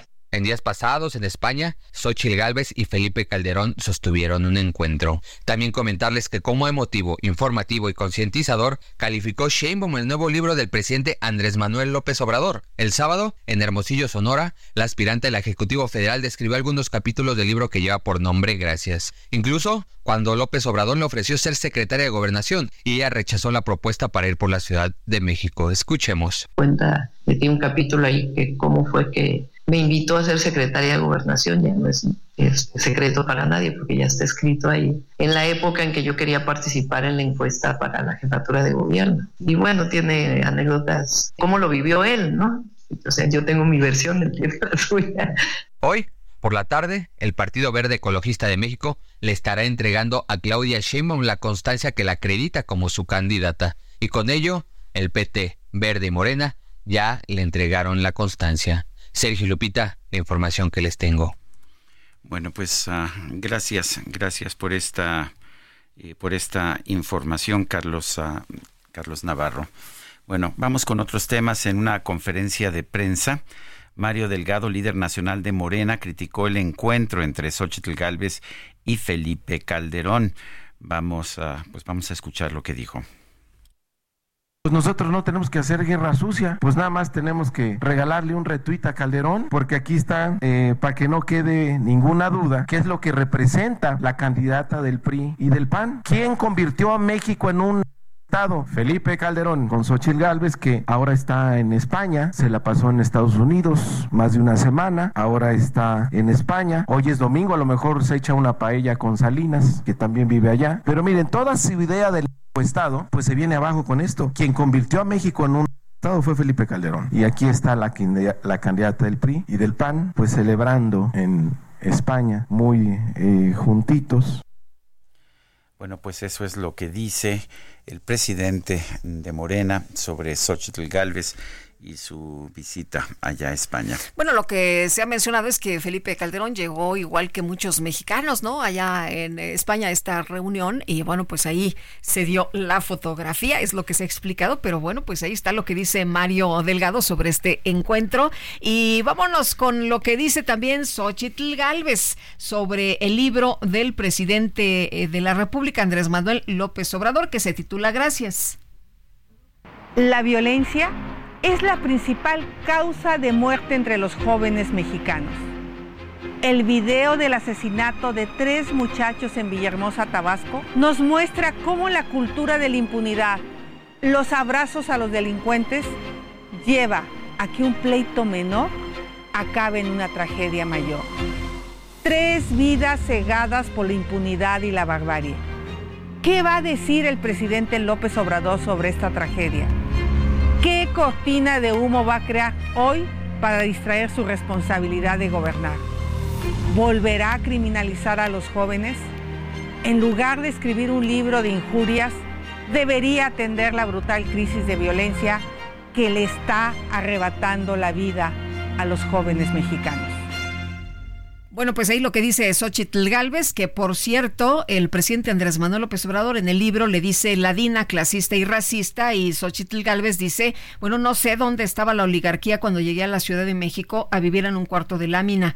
Es lo que dice la candidata presidencial de la oposición sobre estos temas de la violencia y sobre esto que escribe el presidente. Son las 8 de la mañana con 49 minutos. Vamos a un resumen de la información. El presidente López Obrador reconoció que su iniciativa para reformar el Poder Judicial sí está relacionada con las elecciones del próximo 2 de junio. Ayer veía yo que se alarmaban, ¿no? De manera hipócrita algunos periodistas conservadores o medios, porque dije aquí que en efecto la reforma al Poder Judicial tenía que ver con los cambios y aprovechando que vienen las elecciones. Claro, claro que sí, con toda transparencia, porque no se puede reformar el Poder Judicial si no se tiene mayoría calificada en el Congreso, ni en la Cámara de Diputados, ni en la Cámara de Senadores. Y eso muchos, la mayoría, no lo sabe. Y yo tengo que estarlo diciendo sigue haciendo campaña el presidente López Obrador, que lo que está proponiendo es que la gente vote por su partido, ¿no? Para tener la mayoría calificada que no tiene en este momento para hacer los cambios que él quiere. En el Estado de México fue asesinado Jair Romero Segura, aspirante de Morena a una diputación federal por el distrito 16 de Catepec. En Tlanepantla también asesinaron a su hermano. Las autoridades de Zacatecas confirmaron la detención de seis personas presuntamente involucradas en el homicidio de Juan Pérez Guardado, cuñado del coordinador de Morena en el Senado, Ricardo Monreal. En Puerto Escondido, Oaxaca, un avión tipo Cessna se impactó contra un negocio de alimentos tras realizar un aterrizaje de emergencia. Se confirmó la muerte de una persona. El ejército de Israel reportó el hallazgo de un túnel del grupo islamista Hamas debajo de la sede de la Agencia de las Naciones Unidas para los Refugiados Palestinos en Gaza. El presidente de Irán, Ebrahim Raisi, pidió expulsar a Israel de la Organización de las Naciones Unidas por los crímenes cometidos en la franja de Gaza. Diversos medios españoles aseguran que Shakira y su ex esposo, el exfutbolista del Barcelona Gerard Piqué, comenzaron a mejorar ya su relación después de su polémica separación. Según, según una serie de conversaciones filtradas, eh, o de chats más que conversaciones, la expareja habría intercambiado mensajes de felicitación en tono amistoso. Los dos cumplieron años el pasado 2 de febrero, aunque pues uh, sí cumplen el mismo día, pero con 10 años de diferencia en su edad. sí, como si estas cosas pasaran. Bueno, ahí el DJ Kike. De inmediato, mete cizaña.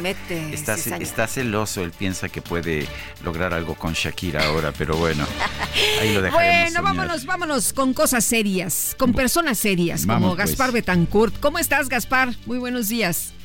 Buenos días, Sergio Lupita Auditorio. A través de redes sociales, el tren suburbano informó sobre servicio lento. Por este motivo, nos trasladamos hasta Ferrocarril Central al cruce con Cuitláhuac, donde personal de este medio de transporte, personal de la Policía Capitalina y de la Fiscalía Capitalina, ya hay peritos en este sitio, están laborando para retirar el cuerpo sin vida de una persona que yace en las vías.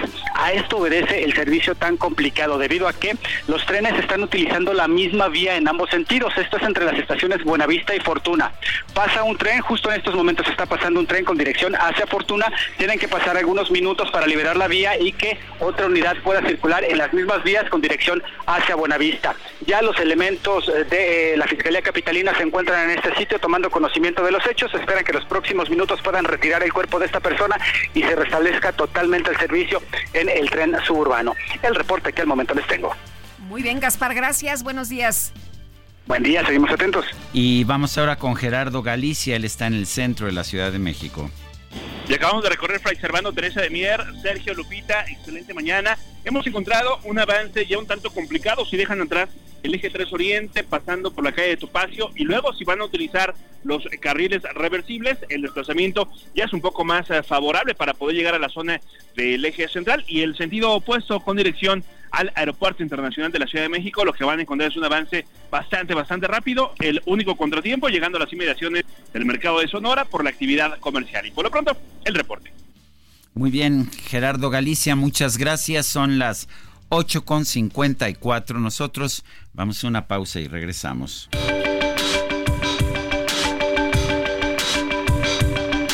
Sergio Sarmiento y Lupita Juárez quieren conocer tu opinión, tus comentarios o simplemente envía un saludo para ser más cálida esta mañana. Envía tus mensajes al WhatsApp 55 20 10 96 47.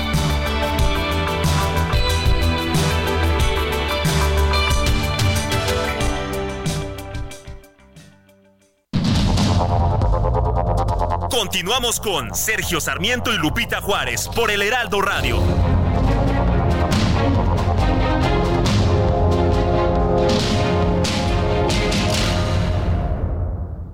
Misión cumplida. En la Comisión Federal de Electricidad producimos el 55% de las energías limpias del país. Desarrollamos 22 proyectos de fuentes renovables, incluyendo la modernización y ampliación de la vida útil de nuestras emblemáticas hidroeléctricas. La central nuclear Laguna Verde genera suficiente energía para abastecer a más de 7 millones de habitantes. Misión cumplida. Somos CFE. Somos más que energía. Gobierno de México. Vámonos a los mensajes, nos dice William López de Catepec, eh, de Sergio Lupita, buenos días, como siempre escuchándolos y preguntando, todo el tiempo escucho a la señora Galvez criticando y atacando a su oposición, pero no he escuchado ninguna propuesta para corregir los problemas que México tiene, como siempre, un abrazo.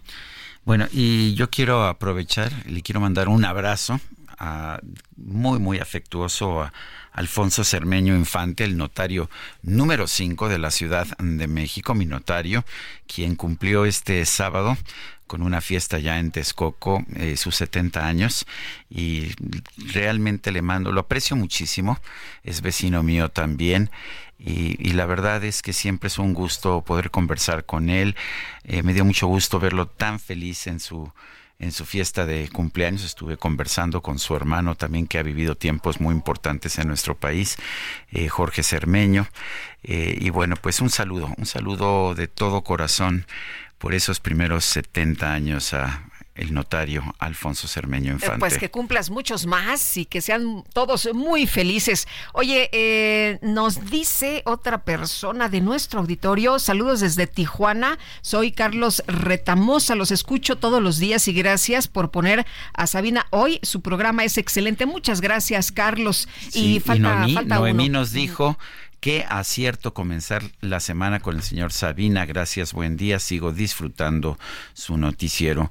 Son las 9 con 19 durante la presentación del operativo para combatir incendios forestales 2024. El jefe de gobierno de la Ciudad de México, Martí Batres, aseguró que la ciudad está preparada para enfrentar la temporada de incendios. Cintia Stettin, adelante. Muy buenos días, Sergio y Lupita. Buenos días al auditorio. Pues el jefe de gobierno, Martí Batres, aseguró que está lista la capital para enfrentar la llamada temporada de incendios forestales, así como implementar y llevar a cabo las acciones necesarias para disminuirlos. Durante la presentación del operativo para combatir incendios forestales 2024, el mandatario capitalino detalló que se busca proteger 87 mil hectáreas de suelo de conservación de la capital. Resaltó que el operativo pues es instrumentado por la Secretaría del Medio Ambiente en coordinación con la Secretaría de Gestión Integral de Riesgos y Protección Civil, así como el heroico Cuerpo de Bomberos. Estos cuentan con 2.500 combatientes beneficiarios del programa social Atepetul Bienestar, distribuidos en 227 brigadas, además de 500 brigadistas institucionales de Corenader. Eh, cuatro centrales regionales de radio y el Centro Estatal de Manejo del Fuego, 622 equipos de radiocomunicaciones, 164 vehículos para el transporte de brigadas, cuatro carros motobombas y 13 torres campamento. También destacó que lo integran 2.000 combatientes de la CONAFOR y se cuenta con una red de caminos forestales que se mantienen transitables durante todo el año para llegar al sitio del incendio en el menor tiempo posible. Destacó que gracias a la efectividad en el combate de incendios forestales en la Ciudad de México se ha convertido en ejemplo nacional. Incluso afirmó que las acciones que ha impulsado su administración, como la reforma para combatir la tala ilegal de árboles a través del endurecimiento de las penas y la eliminación del concepto de suelo rural con el propósito de mantener la única figura de suelo de conservación para otorgarle un presupuesto anual, pues forman partes de la protección de los bosques capitalinos. Por su parte, la titular de la Secretaría de Medio Ambiente, Marina Robles, agradeció el esfuerzo de los brigadistas en el combate a los incendios forestales y celebró que la Ciudad de México ha sido reconocida por su compromiso y excelentes resultados en materia de manejo ambiental, que se ven reflejados en el registro de 42 nuevas especies de aves como resultado de la mejora en los ecosistemas y la plantación de más de 43 millones de especies vegetales. En la información que tenemos hasta el momento. Muy bien, gracias Cintia, Cintia Stettin. Y vámonos ahora con Mario Miranda, que anda en la colonia Roma. ¿Qué sucede por allá? Cuéntanos. Hola, ¿qué tal, Sergio Lupita? Muy buenos días. Informales que en estos momentos tenemos bastante caos vehicular, lo que es en el cruce del eje 2 Poniente Monterrey y la esquina de la calle Guanajuato. En este lugar se encuentra una obra inconclusa, la cual está generando bastante caos vehicular. Esto aquí en la colonia Roma Norte, en la alcaldía Cuauhtémoc. Lo que nos han comentado los vecinos es que la semana pasada se registró una fuga de agua en este punto, por lo cual acudió personal de sistemas de aguas de la Ciudad de México a realizar los trabajos de la reparación. Afortunadamente ya fue controlada, ya no sale agua en este punto, pero han dejado los trabajos inconclusos. Llegamos aquí a este punto y no ha llegado nadie a trabajar. Dejaron los trabajos de excavación, está el boquete abierto, hay bastante escombro en esta zona y esto está causando bastante caos vehicular en esta zona de la Roma de la colonia Roma Norte. Por ese motivo hacemos un llamado a las autoridades de la alcaldía Cuauhtémoc, así como personal de SACMEX, a que acudan a terminar de realizar los trabajos que dejaron inconclusos, Lupita. Muy bien, Mario, muchas gracias. Muy buenos días. buenos días. Hasta luego. Son las nueve con veintitrés. El presidente Andrés Manuel López Obrador respondió al ex canciller Jorge Castañeda, quien en su cuenta de X pues se preguntó, se preguntó si efectivamente el presidente habría recibido dinero del narco en su campaña de 2006 cuando era todavía, bueno, era en su primera campaña presidencial. El presidente López Obrador dijo esta mañana en la conferencia de prensa, lo que estimo más importante en mi vida es mi honestidad y que tengo tranquila mi conciencia. Eh, dijo esto sin pregunta de por medio, pidió que se proyectara, se proyectara en la pantalla el mensaje que posteó en su cuenta de X Castañeda y dice este mensaje le queda el mote de narco presidente a López Obrador. Por ahora es imposible afirmarlo, pero tampoco resulta factible rechazarlo. Eso es lo que señaló Jorge Castañeda. Pues bien, López Obrador le respondió, pues decirle a Jorge de que lo que estimo es más importante en mi vida es mi honestidad y que tengo tranquila mi conciencia y no me voy a rendir. No me voy a rendir mientras esté como dirigente, como servidor público, voy a mantener mis ideales. Recordó que Castañeda quería ser guerrillero, pero que pues trabajó con el expresidente Felipe, perdón, con el expresidente Vicente Fox y bueno, recordó cosas ah, de la vida de Castañeda, pero punto y aparte, él dijo que él ah, es un hombre honesto y que no recibió ningún dinero en la campaña del 2006. Vamos a una pausa y regresamos.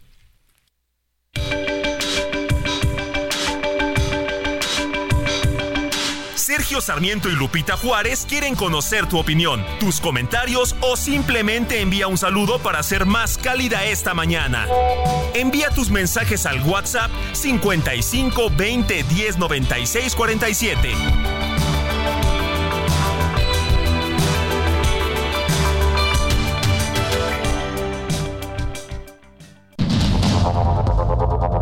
Continuamos con Sergio Sarmiento y Lupita Juárez por el Heraldo Radio.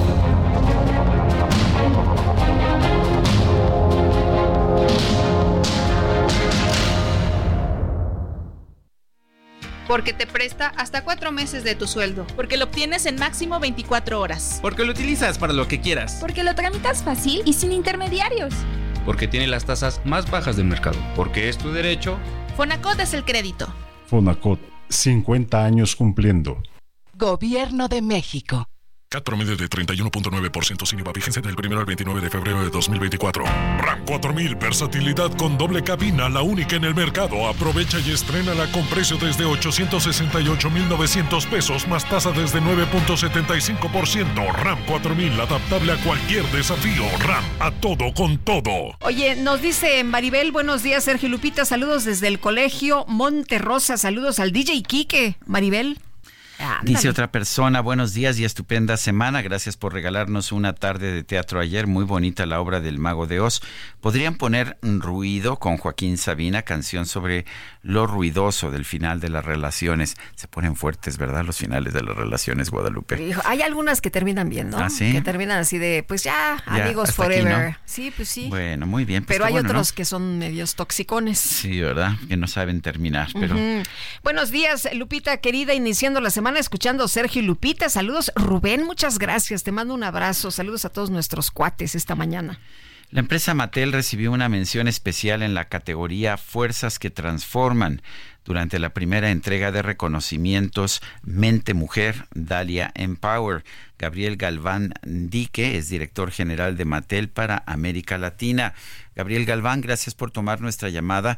Cuéntanos qué está haciendo Mattel eh, precisamente para pues para transformar, para transformar a, las mujeres y transformar la, la, sociedad. Hola Sergio Lupita, muchas gracias. Buenos días, ¿qué tal? Bien, muchas gracias. Muchas gracias por el espacio y muchas gracias a, su audiencia. Muy contento de estar aquí y muy contento de haber recibido este premio.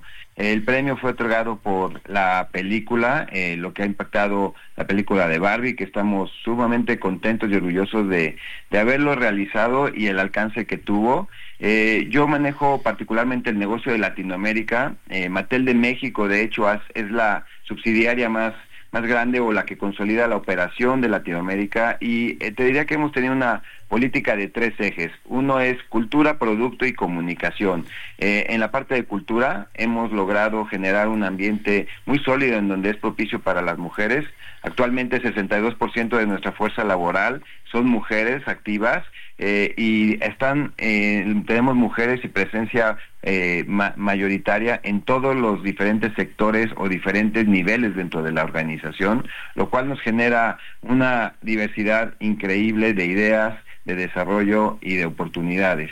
Igualmente en la parte de producto, nuestro producto y sobre todo por ejemplo con Barbie, hemos logrado tener una, calidad de producto y un, producto que vaya eh, mucho más apegado a lo que es la realidad y nuestra sociedad. Tenemos actualmente más de nueve diferentes cabezas, tenemos 35 diferentes tonos de piel para eh, dentro de nuestra colección en general estamos constantemente tratando de representar lo que es la sociedad en toda su diversidad y, complejidad. Al igual que en la comunicación, en la forma como llegamos a nuestros consumidores, dentro de la compañía, tratamos de generar diversidad porque creemos fielmente que la diversidad es un eje de crecimiento, de desarrollo y nos permite ser mucho más creativos y tener más ideas y más desarrollo dentro de la compañía. Eh, Gabriel, ¿qué significa este reconocimiento para Mattel y para Mattel en América Latina? Pues dos cosas sería primero eh, un gran eh, un gran palmada en la espalda de cómo de que vamos haciendo las cosas bien, pero también otro un compromiso importante hacia nosotros mismos y hacia la sociedad de que tenemos que seguir avanzando, tenemos que seguir desarrollando y construyendo estos puentes de igualdad y que las mujeres tengan más oportunidades y poder seguir participando en esta sociedad. Gabriel, ¿tú piensas que el personaje de, de Barbie es un personaje feminista? Me parece que tiene, eh, me parece que Barbie busca tener una un ambiente mucho más propenso a la a la diversidad, a apertura generalista de cómo una sociedad entera y todos dentro de la misma sociedad pueden tener un valor importante y representativo en la sociedad. Bueno, pues yo quiero agradecerte, Gabriel Galván, director general de Mattel para América Latina, esta conversación y felicidades nuevamente por este reconocimiento en los premios Mente Mujer Dalia Empower. Un fuerte abrazo, Gabriel. Muchas gracias, muchas gracias. Hasta luego, muchas felicidades, muy buenos días. Bueno, y vámonos a otros, a otros temas. Fíjese usted que el eh, rey Carlos fue a misa este domingo por primera vez desde que pues anunció que tiene cáncer. La visita a la iglesia se produce días después de que agradeció los mensajes de apoyo que ha recibido por parte del público. En un comunicado emitido eh, este fin de semana, dijo que este tipo de pensamientos son el mayor consuelo y aliento. Y bueno, pues asistió a la misa del domingo por primera vez desde que se dio a conocer su diagnóstico. Ofreció un saludo, por cierto, cuando salía de la iglesia, que ha servido regularmente como lugar de culto para la familia real. Bueno, y en otros, ah, en otros temas, allá en Hungría, ha renunciado la presidenta del país en medio de, un escándalo político. Eh, la presidenta renunció en medio de la indignación pública provocada por el indulto que concedió a un hombre condenado como cómplice en una causa de abuso de menores. Esta decisión le provocó un escándalo político sin, sin precedentes.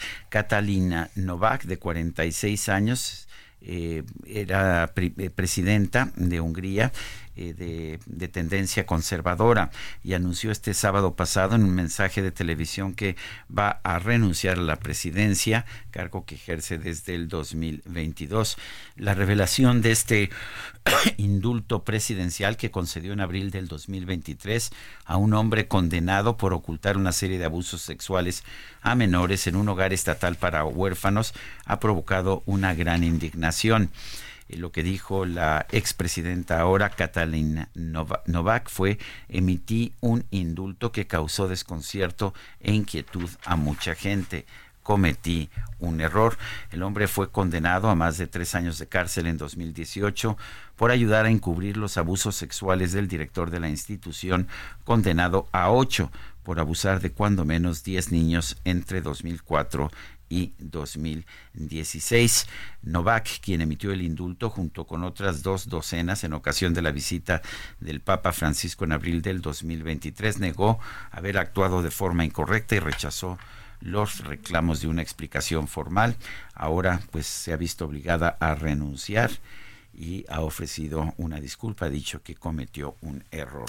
Bueno, y hoy empieza un nuevo programa aquí en el Heraldo Radio y vamos a platicar precisamente con Oscar Mario Beteta, periodista, a quien le damos la bienvenida. Nos da mucho gusto saludarte esta mañana. Lo hicimos el otro día que nos vimos. Personalmente, en los, premios eh, Mente Mujer. Así es. Oscar Mario Beteta, ¿cómo estás? Bienvenido, muy buenos días. Lupita, Sergio, qué gusto saludarlos y bueno, pues ahora que me den la oportunidad de estar en este extraordinario grupo de, comunicación como es eh, el Heraldo Media Group. Y bueno, pues la, una de las ventajas es que ya los puedo escuchar en las mañanas a ustedes. Sí, ¿verdad? Porque estábamos a, misma, a la misma hora. Sí, vienes en la tarde, ¿verdad? De, de, de, cuéntanos, danos todos los detalles. ¿Cómo va a estar el programa? ¿Qué, qué vas, a, qué vas a hacer? Pues, eh, pues prácticamente eh, actualizar o tratar de actualizar a nuestro auditorio sobre lo más importante del día. Eh, iniciamos a las 6 de la tarde hasta las eh, 8, de la noche.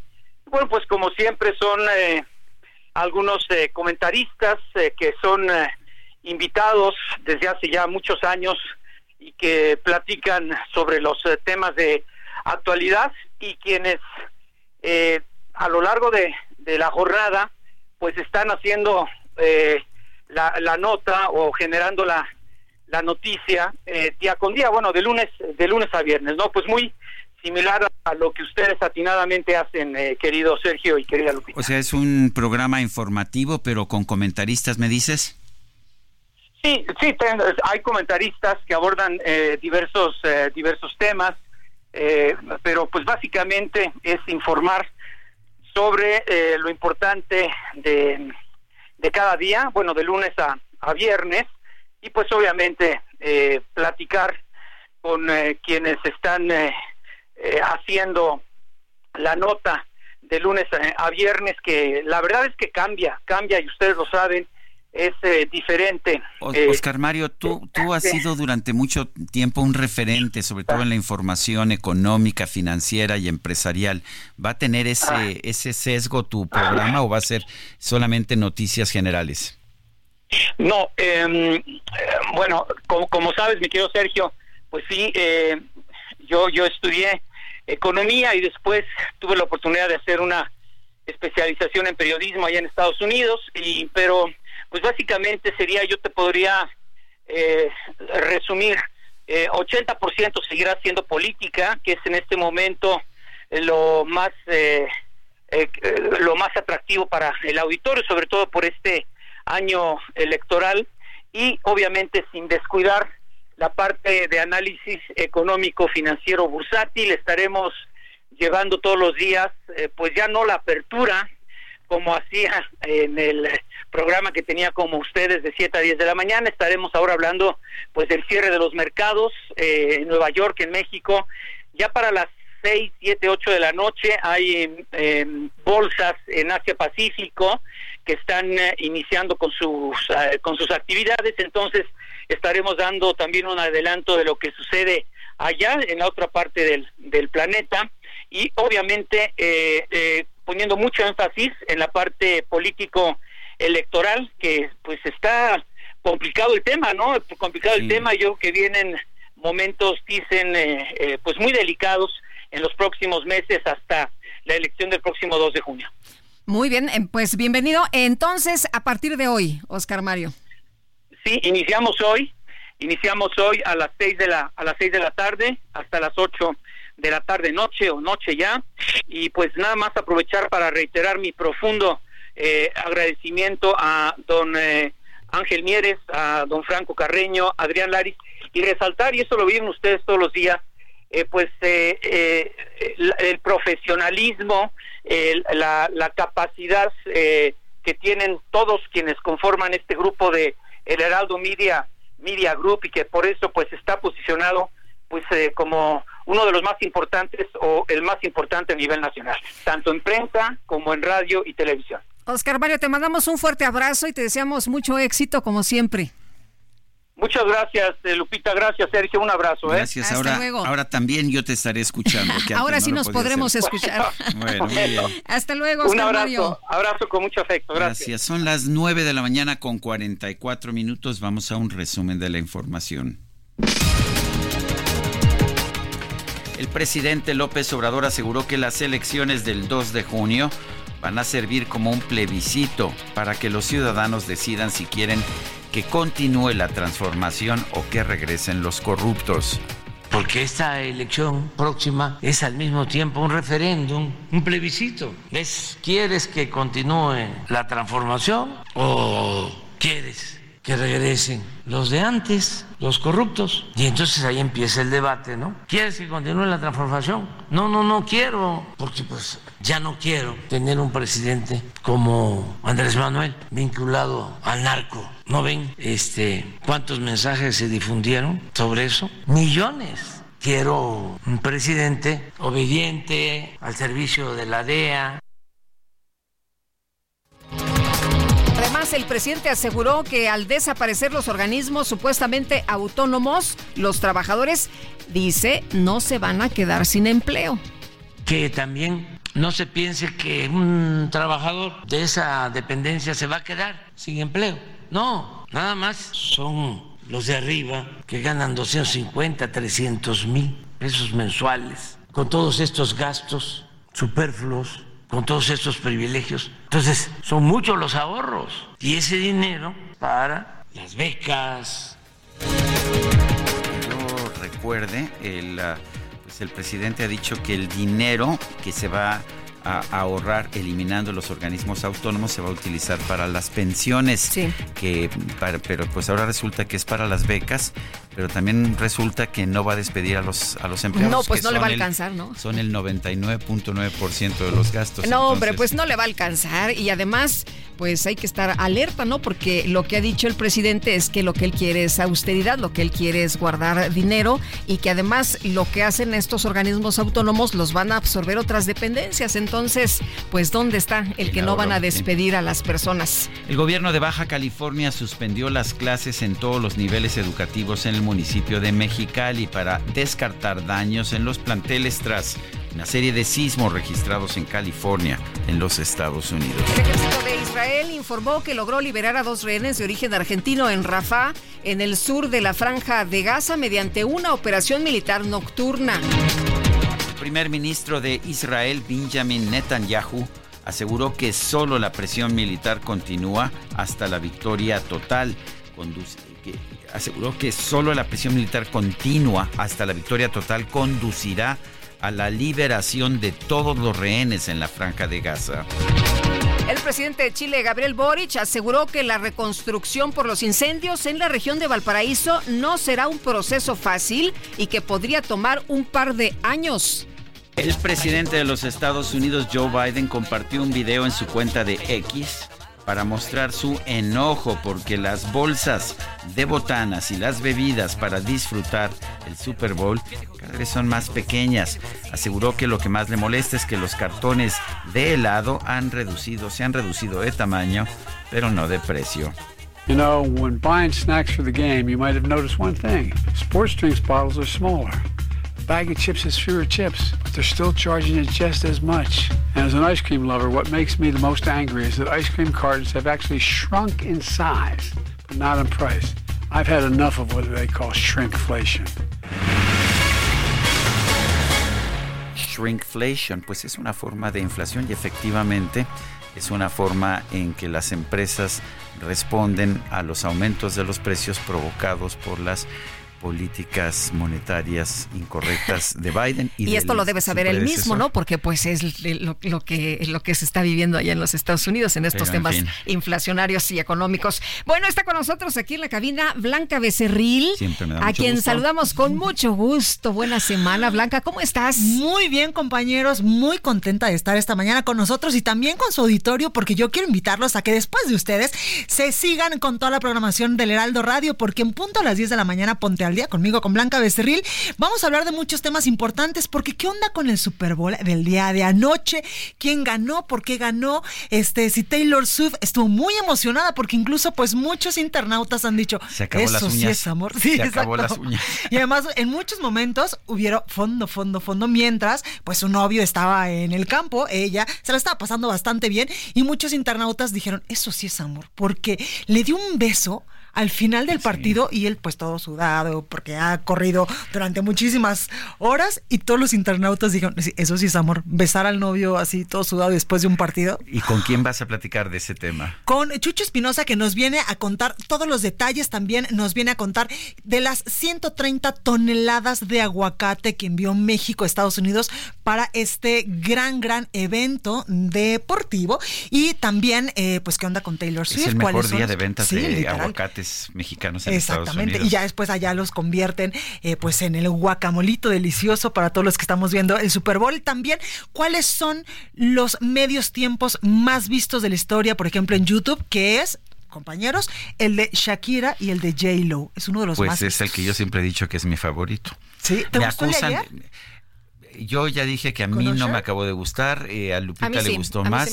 Y yo sí, y yo dije también aquí al aire que para mí el mejor que yo recuerdo es el de J Lo y Shakira. A mí me gustó mucho el de Katy Perry. Ah, ese también estuvo bueno. Y en 1993, el primero que fue un boom fue el de Michael Jackson. Ah, pues es el que, el referente, ¿no? Exacto, es el referente. Bueno, de esto vamos a platicar. Además, hoy es el Día Mundial de las Personas con Epilepsia. ¿Qué es esto? ¿Cuáles son los síntomas, las causas, si se puede tratar o no? Y eh, pues de esto vamos a platicar. Además, vienen dos grandes mexicanas que se dedican a la joyería, que son dos, eh, pues, eh, amigas que crearon una marca que se llama Felina y nos vienen a platicar justamente de esta marca porque está inspirada en diversas culturas, porque ellas han viajado por todo el mundo, son muy aventureras. Además, es una joyería inspirada también en la arquitectura mexicana, en la música, en la pintura y en las esculturas que tenemos en nuestro país. Todas sus creaciones son hechas completamente a mano por artesanos mexicanos. Además, compañeros, hoy estrena el podcast de Fundación Grupo Andrade. Tu historia es mi causa. Son seis episodios donde van a, pues, a presentarnos algunas de las asociaciones y fundaciones que conforman esta gran red.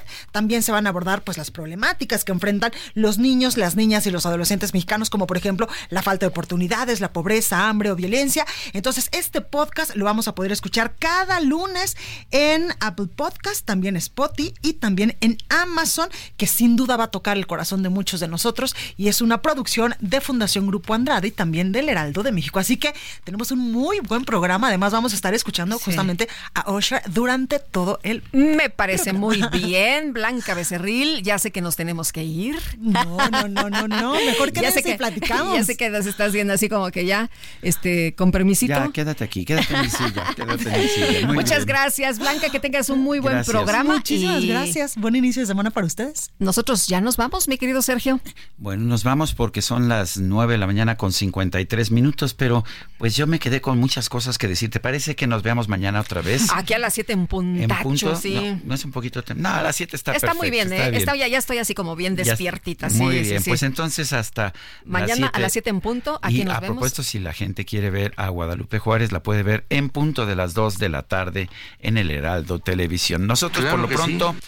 nos despedimos y mañana nos escuchamos en punto de las 7. Hasta entonces, gracias de todo corazón. Heraldo Media Group presentó Sergio Sarmiento y Lupita Juárez.